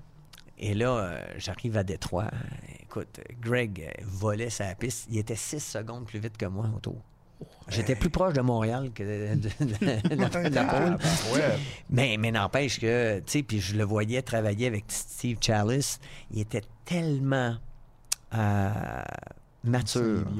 Symbiose, dans la communication. Puis Steve Chalice, c'était, je dirais, la maturité de Greg. Et d'ailleurs, quand Greg a eu son accident fatal, Steve Chalice n'était pas là. Et je suis sûr que si Steve avait été là, les choses se seraient passées différemment. Charles Spinner n'était pas sur le radio non plus. Non Ça plus. Pu euh, changer la dynamique complètement. Vraiment, vraiment. Mais. Euh, Attends, pourquoi Moi, là, excuse-moi, je monsieur tout le monde là-dedans. Pourquoi ça a changé la dynamique? C'est quoi votre. Je comprends pas. Les courses en ovale, tu as un spotter en haut qui va te, qui va te parler. Un genre d'analyste qui, qui, te euh, dit euh, tasse-toi là. Des fois, il va te mettre au courant de la, des, de, la circulation, peu importe. Des fois, il va te calmer. Puis ce week-end-là, c'était le dernier week-end de Greg avec Players. Euh, il s'en allait à une autre équipe. Il avait eu son accident de scooter, il s'était blessé. Euh, puis il voulait finir sur une note là, sur, sur un wall. Et moi, j'ai vu des vidéos avec Richard, on en a parlé beaucoup de ça. Puis Greg était un peu surexcité sur les radios. Là, il faisait des drifts de fou dans l'ovale, mais tu fais pas ça à ces vitesses-là. Puis il était dans la radio, puis Et en début de course. En début de course. En début de course. Il aurait pu être plus. Euh, Et une chose qui, a, qui, a, été, je pense, un point tournant, c'est que vu que Greg a signé avec euh, Penske, avait signé avec Penske, puis c'est ça, c'était sa dernière course. Euh, pour le pénaliser, Jerry Forsythe a licencié Steve Charles. Et c'est pour ça que. il a perdu toutes ses revers. C'était son père qui était sur, euh, sur les coms à ce moment-là. Oui. il y avait de, l'émotion là-dedans. Fait que ça, c'est drôle parce que ça m'amène à parler de, Gilles Villeneuve. Quand, malheureusement on l'a perdu aussi, lui aussi, il est rentré sa piste, euh, c'était des essais, mais avec de l'émotion, il, était dans un état d'esprit. J'ai de la difficulté à. Parce que quand on regarde l'accident de Gilles, OK, tout le monde a mis ça sur le dos de l'émotivité, puis on a toute raison de croire ça. OK. Sauf que, bon, euh, Joanne, c'est une amie personnelle. OK. OK. Puis Gilles, première affaire qu'il a dit à Péroni, qui est arrivé euh, à Zolder, Salut, comment ça va? Puis là, Joanne, elle, m'a dit ça. Elle dit, euh, elle, dit Gilles, il me dit, elle dit, première affaire, j'ai dit, je suis niaiseux, moi. Gilles Villeneuve, c'était pas quelqu'un de rancunier. OK. Il pouvait être furieux. OK, ça c'est certain. Sauf que quand on regarde l'accident de Gilles, c'est le dernier tour. OK, il y a déjà. Ses pneus sont déjà finis, là. Puis là, quand tu es en calife, là, tu le sais que si tu es gêné dans un, virage, que le temps, là, tu le feras pas. OK? Fait que il y a eu le temps de l'avoir, la marche de Yukin Mass. Il y a eu le temps en masse. Là. Puis, j'ai lu, moi j'ai fouillé, hein. j'ai essayé de fouiller partout, puis à un moment donné, j'ai tombé sur des, des, gens qui expliquaient qu'ils étaient là, à Zolder. Et ils ont dit, je vais toujours me rappeler le hurlement du moteur Ferrari quand la voiture a décollé. Donc, Gilles Villeneuve a toujours le pied sur l'accélérateur. Hmm. Bizarre, parce que là, après ça, bon, quand c'est arrivé à l'époque, j'avais pas d'expérience, mais là, tu te dis, attends, mes pneus sont finis, Dernier tour. OK. Puis c'est un tour pour rentrer dans les puits. Oh, c'était même pas son dernier hot lap. Non. Oh. c'est dommage, on n'en parle jamais de ça. Non. Et un texte de Pierre Lecourt qui avait écrit que Gaston Parent lui avait dit que l'accélérateur avait resté coincé. Et Pironi, au Paul Ricard, avait eu ce problème-là aussi. Fait que, oh.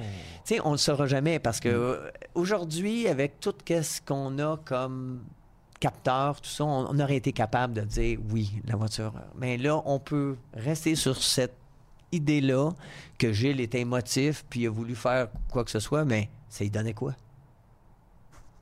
Si ça avait été Pironi, ah, là, ça aurait peut-être été différent. C'était pas Pironi, c'était Yukin qui était là.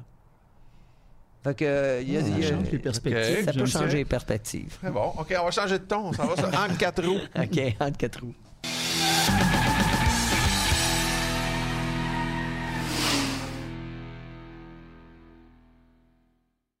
Fait que là, Bertrand, c'est différent. OK. OK. Euh, on te pose des questions. Euh, c'est un, un, questionnaire formaté. OK.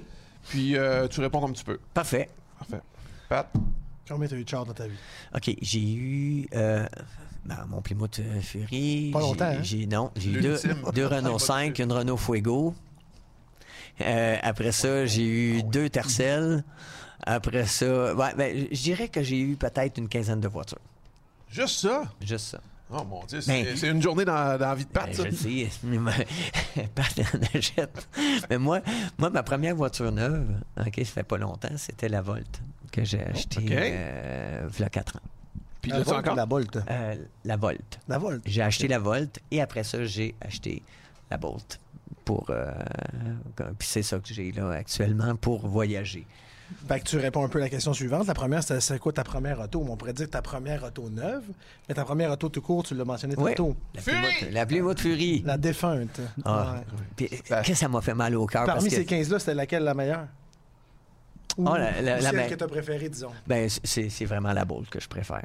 Mais Ah euh, attends un peu, là. Là, si, là, là, si Je vois euh, une exception. Oui, il y a- Ouais, y l'exception. Il y a deux ans, j'ai eu l'opportunité. Voilà. Puis là, je vous le dis, là, pas parce que j'ai de l'argent, là. Euh, J'ai juste Ah ouais, économisé. ah ouais, let's go shoot, Je- là, on s'en fout. Monsieur Gou m'appelle en venant le jour de l'an, il y a trois ans, pour me dire Bertrand, euh, ma Ferrari euh, va être à vendre, euh, ma 308 GTS. Puis je sais que j'ai lu un article comme quoi tu rêvais, tu rêvais d'en avoir une. Je dis ça donne bien, je vais être prêt. Puis moi, cette voiture-là, ben, quand j'ai vu Gilles Villeneuve faire la publicité d'American Express, ne partez pas sans elle. Ça, c'est la Magnum PI, ça? C'est la Magnum PI. Tom Selleck. Une Il manque juste la 83. moustache. Oui, oui, ben, j'en ai déjà eu une en 86. mais là, euh, Avec un beau chapeau. Là. puis il me manque des cheveux aussi. Ouais. Ça, Fait que là, tu l'as encore? je l'ai encore. et Oh. puis ça, c'est ma voiture de rêve. Puis ce qui est beau avec ça, c'est c'est- c'est une machine à voyager dans le temps. C'est euh, dans le sens où euh, quand je vais mener les poubelles dans le garage là, pour aller. euh, enfin, je passe par le garage, puis là, je vois Ferrari. J'ai la même sensation que quand j'avais 12 ans, puis j'en Ouais, envoyais une. Parce qu'il n'y avait pas d'Internet dans le temps. là, Puis là, quand tu voyais ça, là, c'était comme voir une soucoupe volante.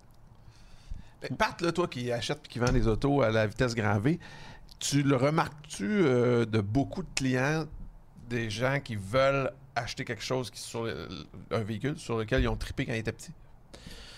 Ben, en fait, s'ils viennent en magasin, mettons, là, faut que tu concilies plein d'affaires. Ce que tu veux, Oui. ce que tu peux avoir, Oui. ce qui est nécessaire pour la famille. Puis ce que tu veux, Oui. ça passe tout le temps dernier. C'est principalement ça. Parce que ça reste une dépense significative d'acheter une voiture. Puis les voitures aujourd'hui, le prix moyen est rendu tellement élevé. Fait Ouais. que ne serait-ce que d'acheter elle qui te sert à te déplacer au quotidien. Parce que quand tu vas dans, dans l'exotique, dans le souvenir, dans Ben, la le nostalgie, deux, char, même si c'est un, ben, c'est ça, même si c'est un ça placement, même si tu gardes de l'argent, tu sais, Ouais. que ça, ça garde sa valeur, ça reste que ça faut que tu aies un peu de surplus. Fait que y en a-tu beaucoup qui rêvent? Oui.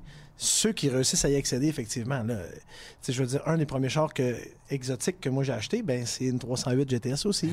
Je l'ai acheté avec Carl. Il y a combien de temps?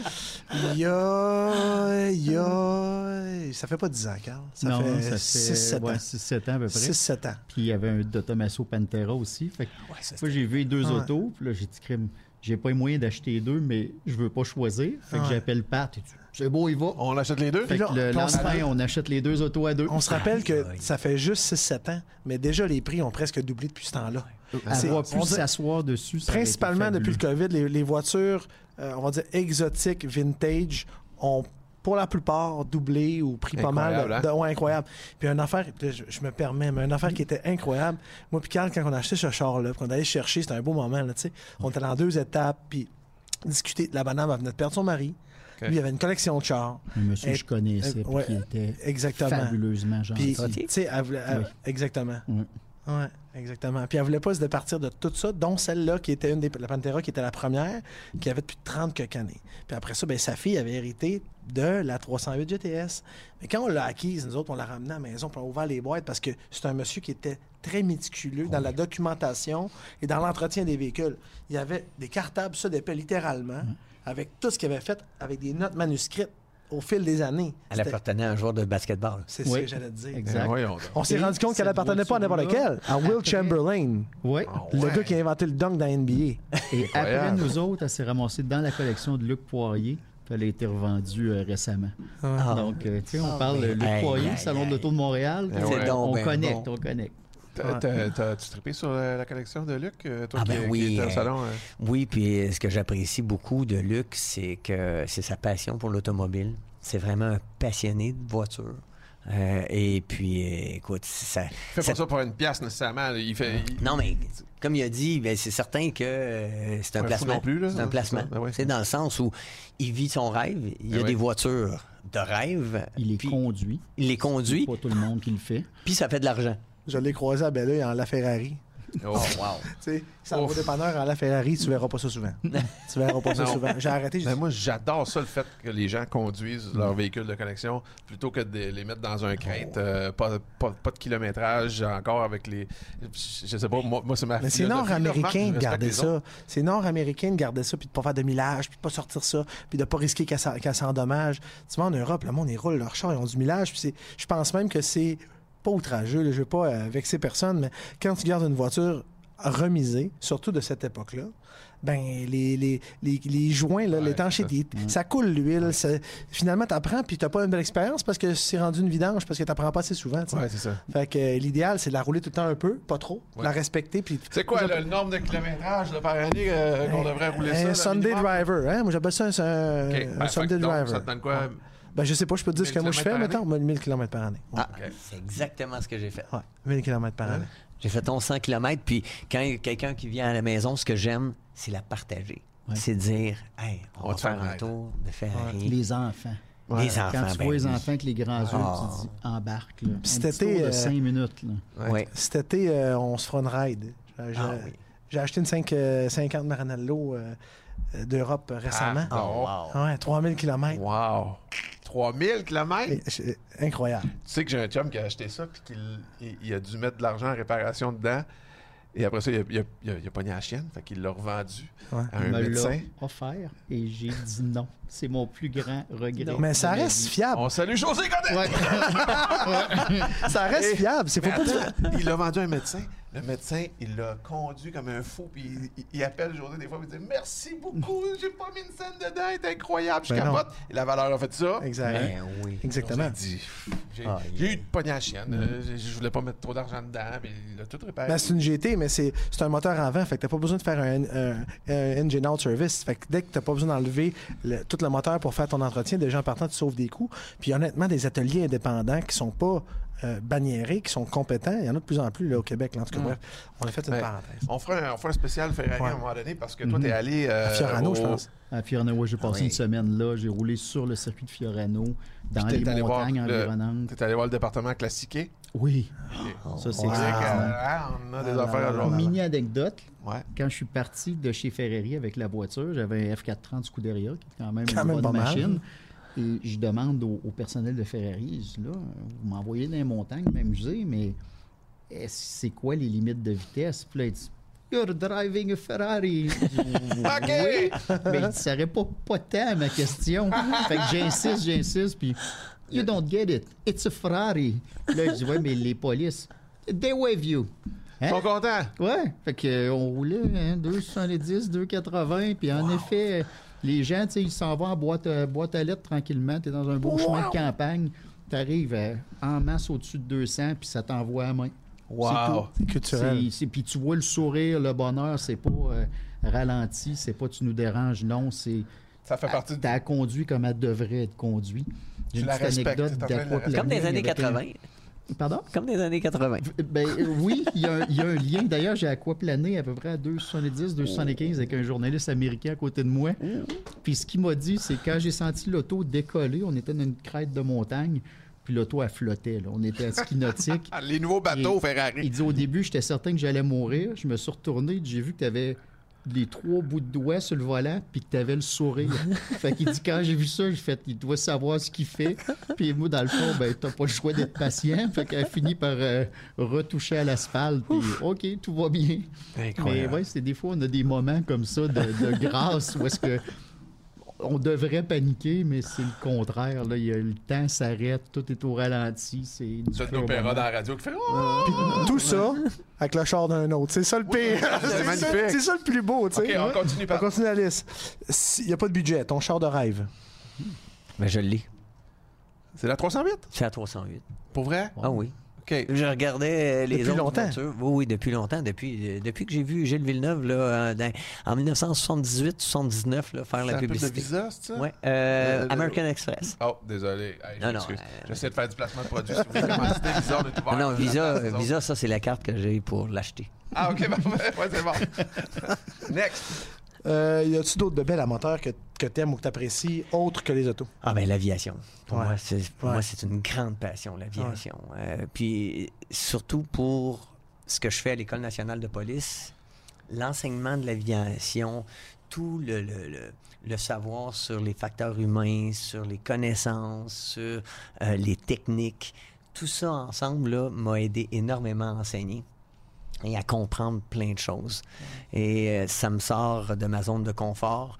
Euh, quand tu es en avion, tu es exactement dans le même état d'esprit que lorsque tu es en compétition, sauf que tu es avec toi-même. C'est toi le seul, le seul, adversaire et l'analyse de l'environnement. C'est puis t'apprends à te connaître là-dedans.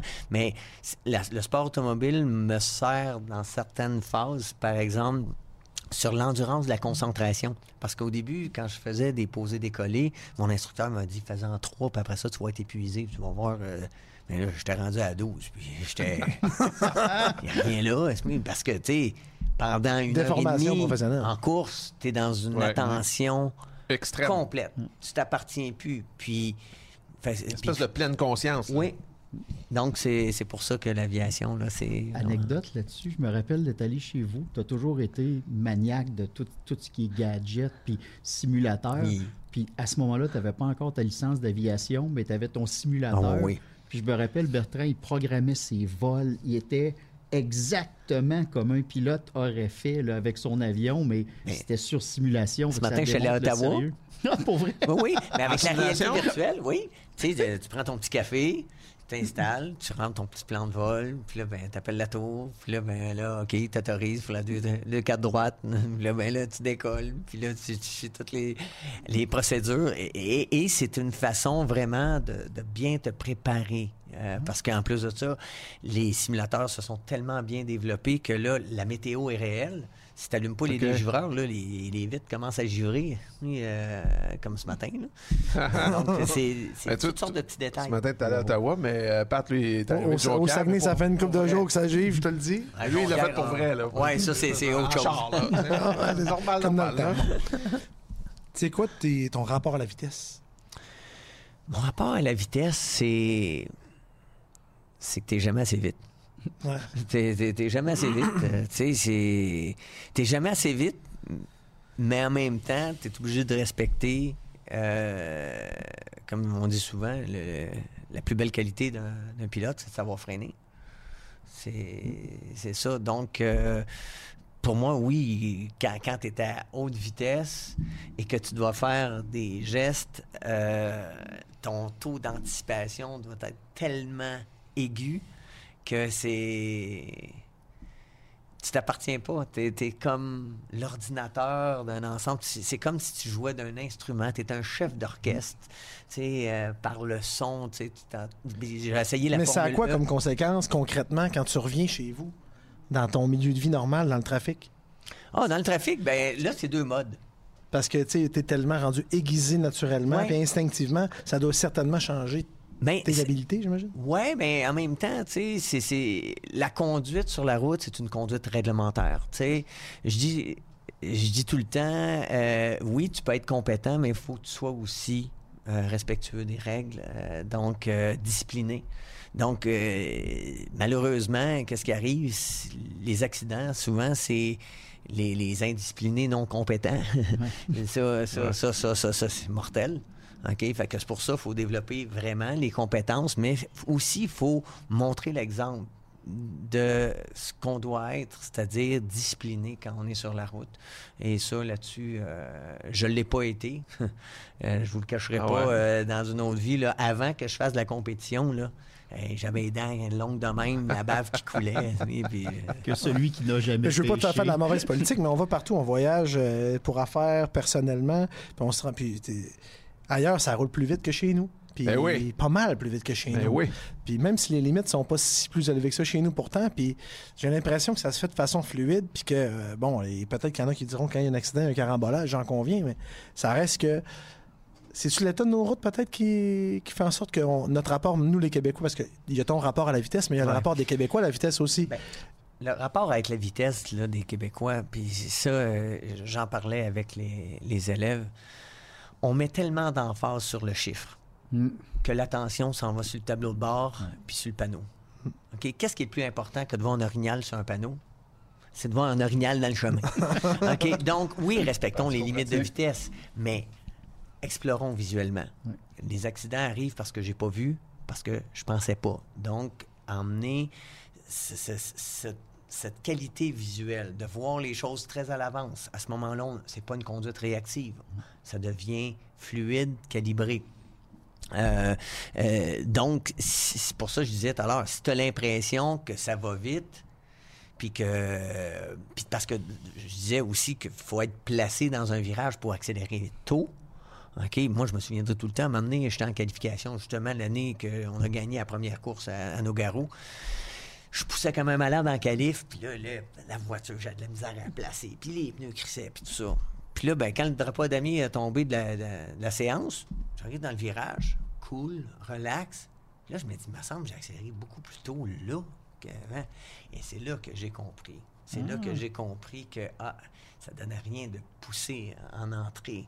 Parce que oui, tu vas être vite euh, dans, dans peut-être 20 mètres, mais qui va t'empêcher d'être vite et de sortir de, mettons, 2, 3, 4 km heure plus rapidement pendant 500 mètres. Ça, c'est payant. fait que, tu sais, c'est de savoir c'est quoi. C'est pour ça que souvent, quand je dis aux élèves, si tu vas aller vite, le premier réflexe que tu vas faire, tu vas enlever le pied sur le frein. En enlevant le pied sur le frein, tu viens de t'enlever du contact patch en avant. OK? À ce moment-là, la voiture va encore moins vouloir se placer. Puis là, tu vas tomber réactionnel. Puis quand tu tombes réactionnel à la sortie d'un virage, c'est de valeur, tu pognes le petit gravier puis tu es dans le clos. Donc, c'est pour ça que euh, la vitesse, on vient qu'on on l'apprivoise, on l'apprécie, mais on apprécie encore plus quand tu es dans une précision extrême, que tu vas vraiment là, utiliser la voiture dans toutes ses limites. Puis vu que ça change ton rapport à l'utilisation quotidienne, j'imagine, ça, ça a-tu influencé le fait que tu aimes ou que tu n'aimes pas voyager ou faire des road trips en auto, maintenant? Ah non, j'aime ça. Faire un road trip en auto, c'est super. Euh, tu sais, d'ailleurs, je travaille à Nicolet, je reste à Saint-Hyacinthe, je voyage une heure et quart. T'appelles ça un road trip? Non, non, non, non mais j'aime conduire, tu sais, il y a plusieurs personnes. Plus en bas de 5-6 heures, c'est un road trip. Tu sais, avec, avec Jacques Villeneuve, l'oncle, j'étais mécanicien pour lui à l'époque. Et on en faisait des road trips, là. On s'en allait à Beau-Séjour, Manitoba, euh, en passant par Attends, les... faut que tu nous racontes ta meilleure anecdote avec euh, mon oncle Jacques. Il y en a une ah, coupe, c'est sûr. Ah, écoute.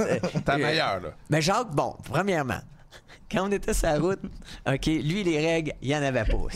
il passait sur des ponts, alors que, en plus en Ontario, c'était commandité par Bonjour Québec avec le numéro de téléphone. Ils ont dû avoir des plaintes en affaires épouvantables. Jacques dépassait. La personne qui s'en venait en avant se tassait, puis là, faisait un gros doigt d'honneur dans le pare-brise, puis me disait T'as vu?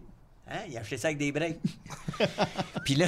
Il a acheté ça juste avec des breaks. avec des breaks, tu sais. Fait que, Numéro un. Trace de break, là. voilà, on vient de placer le nom de l'émission. Il y en avait. Il y en avait, oui, de l'autre bord. Il y en avait de l'autre bord. Mais la, une, anecdote, je vais toujours me rappeler, c'est Jacques, il fallait toujours que ça roule. Hein? Fallait, puis pas juste sur la route ou sur la piste, même Tout pour mettre de l'essence. Fait qu'à un moment donné, on avait un gros baril de VP. Puis là, il me dit, Bertrand, bon, faut, faut tu mettre ça dans des petits jerrycans, là, parce qu'il y avait des, des manches qualificatives, puis là, ben, on revenait pas trop à la remorque. Fait que moi, je prends une petite hausse, puis là, ben, il chiffonne pour mettre ça. Qu'est-ce que tu fais là? Il dit, on n'a pas toute la journée. Il va chercher une hausse à eau. Il met ça dans le drum. Jardin? Là, à jardin.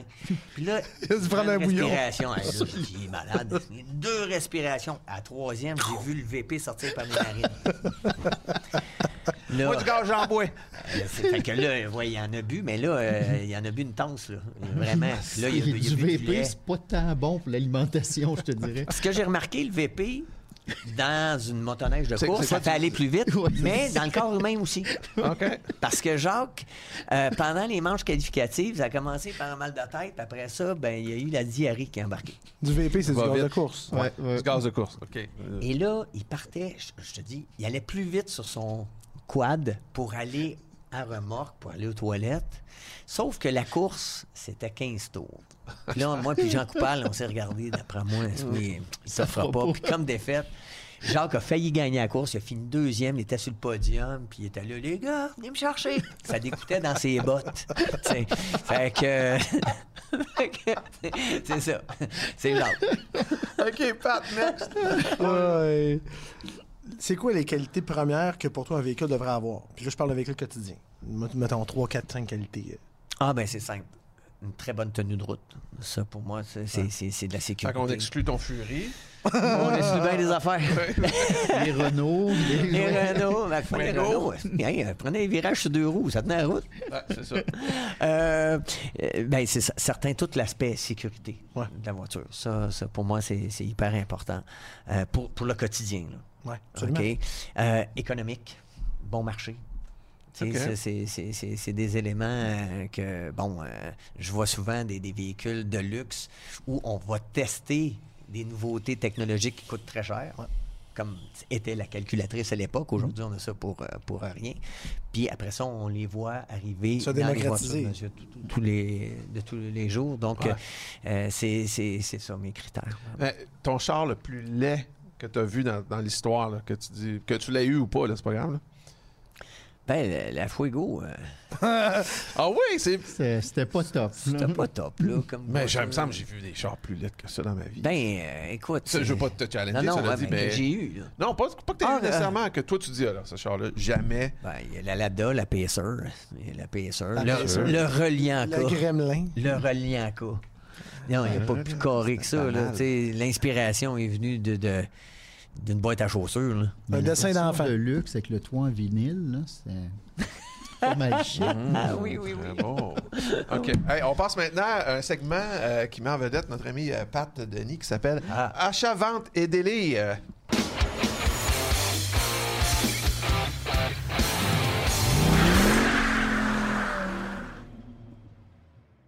Là, Pat, il faut que tu nous racontes qu'est-ce que tu fais dans la vie. Parce que euh, pour les gens qui ne te connaissent pas et qui vont euh, te connaître dans les prochaines secondes. Coupe, Raconte-nous un peu de, ton cheminement, toi, là. Ah ouais? T'as-tu une demi-heure? Ben, pas mal là pour ça, là. Moi, je fais faire ça vite. J'ai toujours aimé les charges. Et depuis qu'on. Tu sais, quand nous autres, là, je pensais à ça, m'emmener tantôt. Je disais, ça vient d'où, cette, maladie-là? Chez nous, quand on était jeunes, on n'avait pas vraiment d'argent. Dans le sens que. Je ne pas qu'on était pauvres, c'est pas ça que je veux dire, mais le dimanche, là, on ouvrait. Rappelle-toi, il y avait des annonces télévisées classées. Mm. Euh, aujourd'hui, on connaît les petites annonces en ligne. Maintenant, c'est rendu marketplace. Avant ça, il y avait, bon, il y a encore ça, mais les Kijiji, les, petites annonces, de petites annonces. Puis avant d'avoir les petites annonces, il y avait les annonces télévisées. sais. Puis avant d'avoir les annonces télévisées, il y avait comme des béquettes un peu là, que tu avais des, des auto-hebdo. Puis là, on, prenait ça, mon père, coûtait 1,99 à l'épicerie. On encerclait les chars qu'on voulait. Puis maintenant, on regroupait, puis on appelait le monde. Toi puis ton père? Ben oui, mon, père, on appelait le monde le dimanche. OK. Fait que là, maintenant, ça a pris des... Puis pas mal souvent, à part de ça, ben, bonjour, comment de millage, un seul propriétaire, bien entretenu, les pneus sont-ils bons? Vous seriez prêt à aller à quel prix? Puis ça a commencé de même. Puis à un moment donné, mais on a poussé l'exercice à aller en essayer dans un cours de concession, pour faire des tours avec ça pour je sais pas, ça part de, ben, ça part de où? C'est une, étude de marché. Une étude de marché, c'est une maladie familiale, tu sais, qui a été, on dirait. Euh, mais ton père, il en achetait-tu des autos? Puis toi, t'avais quel âge? Il y en a eu une coupe. Moi, j'avais quel âge? J'étais jeune, je vais avoir 8, 9, 10 ans, peut-être. 8, 9, 10 ans. Puis oui, il en achetait, puis il en consommait, puis il aimait ça. Puis il y a puis nous autres, c'était tout le temps une célébration. S'il y a un moteur chez nous, euh, une nouvelle tondeuse, c'est une célébration. Là, Ah, c'est ça. Là, On mange du gâteau. C'est pas juste euh, paternel, c'est, c'est les mononcles ah. avec, puis c'est. Ça, dans les arguments, les plus. Là, je veux dire, mon père a acheté une nouvelle souffleuse récemment, puis euh, j'étais bien content.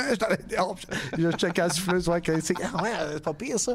fait que là, on se parle des éléments techniques de ça, puis ça, ça a demeuré. Mais j'ai pas fait ça comme métier, puis j'ai, j'ai, je au gouvernement comme agent correctionnel pendant une une dizaine d'années. Puis c'est là que j'ai connu Bertrand puis Carl. Puis de par les événements euh, que j'organisais, puis il y avait toujours de quoi de récurrent euh, dans, mon cheminement. Puis euh, donné, ben là, tu donnes des conseils à ton voisin, à ton, à ton à ta soeur, à ton père, à ta mère, à n'importe qui. Puis là, là acheter ça. acheter ça. Qu'est-ce que tu achèterais? Puis là, j'ai 10 000 à mettre sur un champ, je prends quoi? Puis je veux, voici mes critères. Puis là, maintenant, à force de tout le temps conseiller les gens, mon père m'a dit, même pas ça, là. Commencer à charger pour tes services. c'est là qu'on a ouvert une compagnie qui s'appelait Courtage Automap. Parce qu'on disait qu'on disait pas qu'on était commerçant, on disait qu'on était courtier. Mais au Saguenay, des courtiers, ça n'existait pas. Puis des brokers, on voit ça aux États, ça fait longtemps. Des gens qui. qui un courtier, c'est un broker. C'est un broker, mais tu sais, il y a bien c'est le deuxième plus gros achat dans une maison, c'est une voiture. 95% du monde ne connaissent même pas ça. Heureusement, au Québec, on est bien servi par des ouvrages, puis une belle couverture journalistique qui viennent un peu faire les plus, les moins de tous les chars, puis de, pour essayer de démêler les gens. Mais ça reste que l'expérience d'achat en soi, c'est pas quelque chose qui est plaisant pour la plupart des gens. Fait que, en agissant comme courtier, mon objectif, c'est de dire, regarde, on, on- oublie tabou. Je vais négocier le char pour toi, on va le trouver exactement. On va mettre le tien en marché, on va le vendre, puis éventuellement, la transaction va se passer chez vous, tout à fait smooth. Fait que c'est comme ça que ça, que maintenant, ben, ça a fait de fil en aiguille, puis éventuellement, ben, j'ai lâché ma job, puis éventuellement, ben là, on a vendu 2500 chars l'année passée. D'où Ocaz qui euh, commandite l'émission. Absolument. Qui est ton concessionnaire de Ouais. voitures âgées à Jonquière. Mais avec toi, t'achètes pas juste des autos euh, à Jonquière puis d'en vendre à Jonquière. Là. T'es, comme plus large que ça. euh. Ben, tu sais, c'est parce qu'à un moment donné, ça dépend toujours de ce que tu recherches, parce que tu veux agrandir, oui, ton réseau euh, de concessionnaires qui t'alimentent, mais au-delà de ce qui est le pain puis le beurre, la maladie là, psychologique que j'ai à naissance, j'ai été sûrement bercé trop proche du mur, je sais pas, mais il y a Trop quelque chose... de la porte de char. C'est ça, ting, tu sais, il y a de quoi qui s'est créé là-dedans. Puis à un moment donné, ben, pour, euh, au début, quand je travaillais au gouvernement, pour me vider l'esprit, puis, me- puis on dit, tu sais, le soir, quand tu te couches, à un moment donné, on a toute une passion. Là.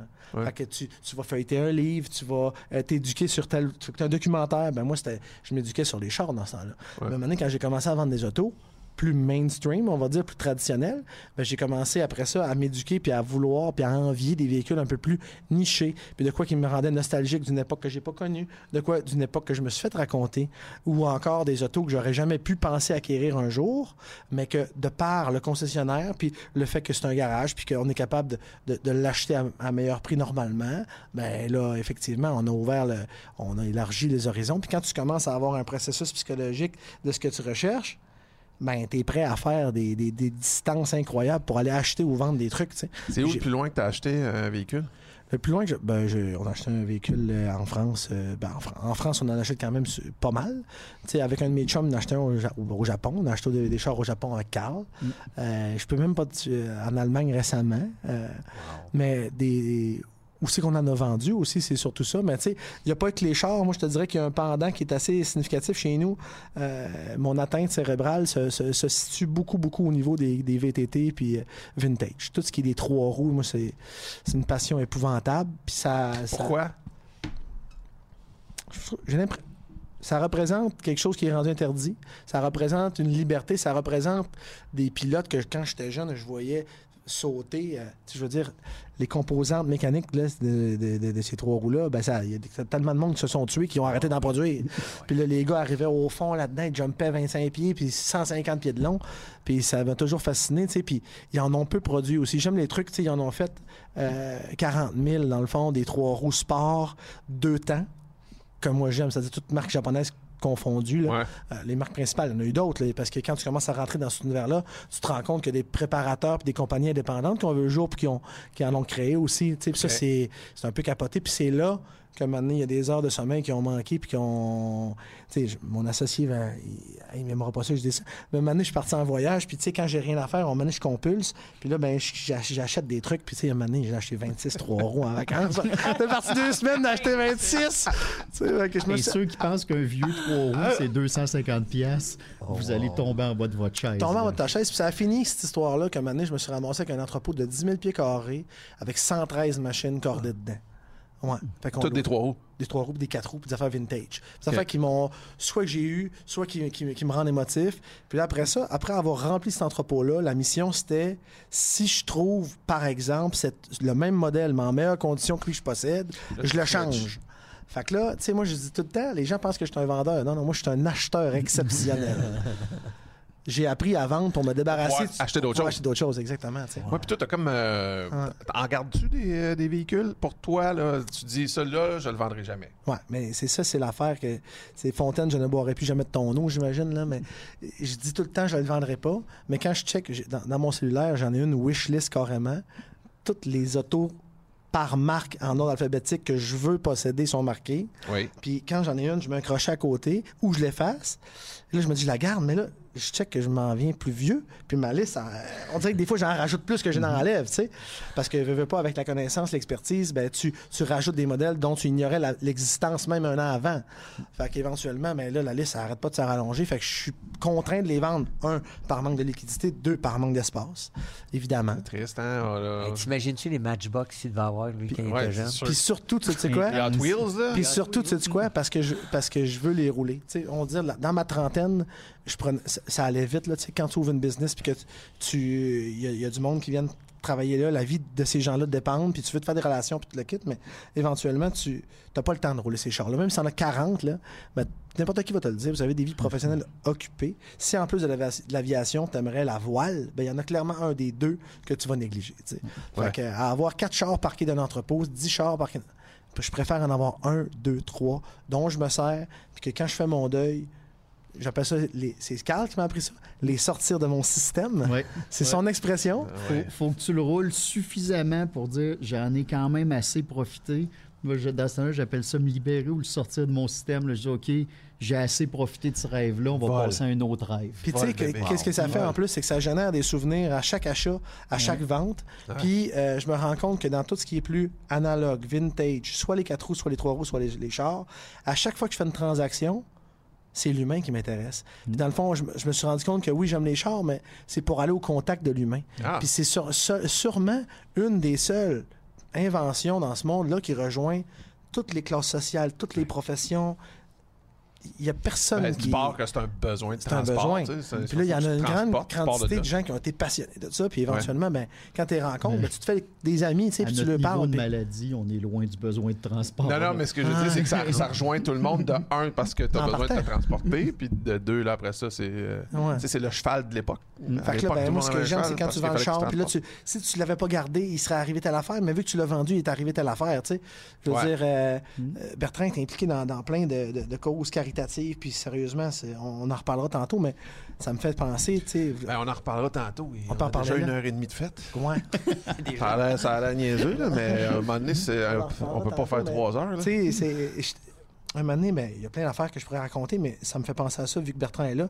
Tu sais, aussi banal qu'acheter euh, un véhicule qui j'ai eu le privilège extrême, disons ça, d'avoir pu acheter sur la compagnie, avec la compagnie, des autos exotiques, puis des autos plus rares, tout ça. Puis parmi celles-là, un jour, j'ai acheté une Porsche 911 Targa parce que j'ai capote ces Targa. J'en ai eu des plus vieilles, mais pendant cette période de temps-là, j'avais un client qui voulait une Targa plus récente, puis surtout manuelle, parce que on sait que la valeur de revente à long terme des manuels est toujours supérieur. Tu vas vendre ton char d'abord au pire le même prix, mais surtout plus rapidement. Parce qu'il y a beaucoup moins de boîtes mécaniques qui, sont, produites. Puis euh, les clients qui veulent ça, ils ne veulent que ça. Fait que dès que tu affiches le tien, il ben, faut toujours que tu regardes l'éventail avec quoi tu te compares sur le marché. Si tu es le seul à avoir une boîte mécanique ou tu deux, ben éventuellement, ton auto va être vendue avant celle qui avait une PDK, par exemple. Fait que j'avais acheté une Tarka 2019, boîte manuelle, 7000 kilos, assez récemment. Puis, euh, il y, a, il, y a un il, y a un, type qui vient au bureau, puis il vient se présenter avec sa famille, puis tout ça, puis il rentre, puis il, il, nous dit, le gars, il a l'air comme d'avoir une maladie ou d'être handicapé, tu sais. Quand même, je peux pas dire ce qu'il y a a priori, tu sais. Puis il se présente, puis il dit, moi, j'ai toujours voulu conduire puis embarquer dans une voiture exotique puis c'est vraiment mon rêve puis j'aimerais ça faire ça puis nous autres on est un concessionnaire. Faut comprendre que les chars sont pas assurés individuellement. Sont assurés sur une flotte de véhicules. Sont pas immatriculés. C'est dans le but de les revendre éventuellement. Si je les prends avec une, plaque temporaire X ben c'est dans le cadre d'un essai routier dans le but de la vente mais pas nécessairement dans le but d'assouvir le rêve de quelqu'un tu sais je veux dire. Puis là le gars il nous dit que il est en demain demain le lendemain. Dans le fond c'est lui c'est un processus de fin de vie puis que le lendemain Ouais. Il va se faire euh, injecter, puis dans le fond. Euh, voyons L'aide médicale à mourir. il y a une maladie, dans le fond, qui, est non curative, puis qui est terminale. Puis euh, lui, il voudrait dédier la dernière après-midi de sa vie à, être. à faire partie de l'expérience de c'est quoi une exotique. Je te jure, mon gars, c'est incroyable. Tu sais, je veux dire, des fois, je check. J'ai pas fait de vidéo avec ça, puis ni rien, mais je pense que c'est un de mes vendeurs qui est allé, qui, qui, qui est super empathique, puis qui est connecté avec le gars, puis tout le kit, puis en même temps, ça a fait faire un, beau moment pour essayer ce char-là. Puis en plus, la, targa était vraiment appropriée parce qu'il y a de la misère à se plier. Fait qu'en baissant le toit, ben, il était capable de se prendre après l'arceau puis de, de, mm. s'asseoir dans le char littéralement. J'ai des vidéos de ça. Puis le gars, il était sur l'autoroute en 6, puis ah ouais, donne-y Puis, puis en plus, il y avait comme un échappement modifié, fait que le char faisait du son. On sait que la sonorité, c'était magique, tu sais. Ça, c'est une affaire que j'ai bien, bien, bien gros aimé récemment. Oui, il y a des, des, des, trucs un peu plus cocasses. Ça, ça ne l'était pas, mais c'était un, moment d'humanité extraordinaire. Puis je voulais faire le pont avec tu sais, je te disais que j'achète des chars puis j'en vends pour rencontrer des gens. Puis ça, c'était une des rencontres récentes les plus significatives que, que, j'ai eues. Voilà. un peu bouche bée, je te dirais. on va changer vraiment de style parce qu'on s'en va à la petite vite. Un petit joke de char rapide, bien C'est ça qu'on s'est dit. Pour terminer nos podcasts, on va essayer ça. On va, on va finir ça avec une joke de char. Peut-être que ça va être un bid total et que c'est la seule fois qu'on va le faire. Peut-être pas. Mais je vous le dis, ce ne sera pas toujours moi. Il va falloir contribuer à votre tour. bon, moi, dans mon cas, je suis porte-parole du, groupe L'Abbé Junior ambassadeurs. Ils sont au Saguenay, ils sont à Charlevoix, ils sont à Côte-Nord, ce qui fait que je peux aller souper beaucoup plus souvent que mon chum Pat parce que je monte plus souvent au Saguenay. Fait que ça, c'est du pur bonheur. Puis moi, je suis le, type de conducteur qui. Moi, la veille, mon véhicule est plein. Puis là, le matin, je prends mes cafés, mes affaires, mes bouteilles d'eau. Je frappe la route, comme disaient les Anglais, et je roule, je roule, je roule. Puis je déteste arrêter. Moi, si je manque pas d'essence. Et là, ce matin-là, deux cafés à l'hôtel, un café au oh McDo, deux bouteilles d'eau en descendant. Ça sent la chiasse? Euh, non, je commence juste à avoir une solide envie de pipi. J'ai une vessie de compétition. D'habitude, je peux battre des records du monde, mais là, je sens que le record, je me rendrai pas à la maison. Donc, euh, je, je, dois arrêter dans une halte routière. Mais ça fait partie des moments où est-ce que tu essaies de débarquer du camion puis tu dis je suis pas de mettre le pied à terre, ça fait trop mal. Ah, Donc, je me tortille de peine et de misère dans la halte routière, un endroit toujours aussi agréable pour son petit pipi de route. Et là, pendant que je m'installe, je ne sais pas si je parlais en même temps au cellulaire, mais le monsieur qui est assis dans la cabine et qui se donne fait Hey, comment ça va? Come on, là, j'ai déjà, ça prend toute ma concentration pour dézipper le zipper puis me préparer. Puis je fais Correct. On se dépêche. ça, commence. je tremble. Ben, mais ça me tente pas de parler. Tu, sais, tu comprends? Fait que personne fait pire, grosse journée. Pas pire, pas pire. Oh, là, euh, ouais, je commence mon trois minutes de pur bonheur et d'extase. Fait qu'il fait. Euh, ben, de la route, euh, comment ça va? Puis, ben, ouais, de la route pas mal. Tu fais après? là, j'ai hâte de finir, mais ça, ça donne que je finis pas, tu sais. Fait que ben, je m'en vais direct chez nous puis je me couche. Fait que je vais me sacrer patience, ah je vais pouvoir finir. Farouche, ça, Carl? Et là, j'entends 3, 4, 5 secondes, puis il dit Excuse-moi, Buddy, euh, je te rappelle, il y a un tata qui me répond dans le stall à côté. oh non! Bravo! Bravo!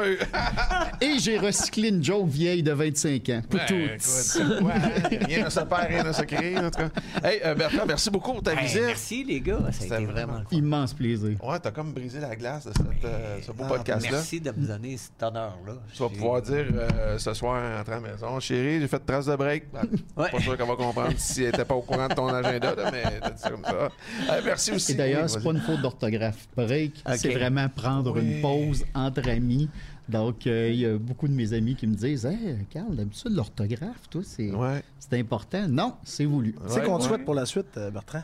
Ah ben, continuer de, de, de, vivre euh, de la passion, de la partager, parce que ça, ça c'est un privilège. Ben, tu réussis bien jusqu'à maintenant, parce que euh, ça a marché en tout cas. On est conquis. Ouais, merci aussi à, à, toute l'équipe de la Poche Bleue, Guillaume et Maxime, Louis-Philippe Doré, merci à Simon Cowen, Vicky Bouchard, pardon, et Julia aux médias sociaux. D'ailleurs, euh, on vous invite à nous suivre sur les médias sociaux. Là. On a tous mis ça sur TikTok, nos Facebook, Instagram, nos pages, pages respectives, mais aussi les pages de Traces de Break parce qu'on a mis ça en œuvre. Et, euh, questions, commentaires, suggestions, allez-y. Nous autres, euh, d'épisode en épisode, on va prendre euh, évidemment note de tout ça, puis on va s'ajuster à ça. deuxième épisode, c'est Babu qui va venir nous oh! voir. Fait que, on se revoit au prochain épisode. Salut! Trace de break était une présentation des stations Arnois. Faites le plein d'aventures. Et d'occasion, premier sur les opportunités.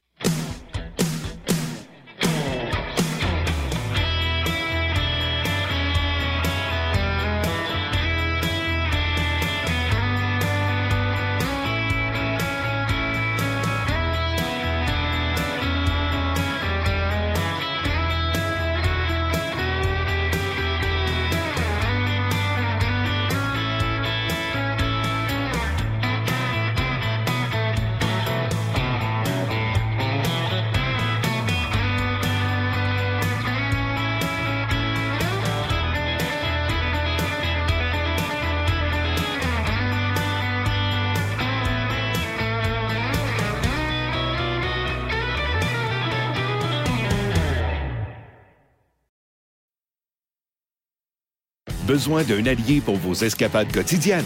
Montez à bord de l'Escape hybride rechargeable 2024. Louez-le pour 112 par semaine sur 60 mois et 0 d'acompte. Valeur au détail de 39 671 incluant 7 500 de subventions gouvernementales et une baisse de prix de 3 000 sur le PDSF. Offre valide jusqu'au 8 mai et du 24 au 31 mai 2024. Pour les détails, visitez votre détaillant Ford ou Ford.ca.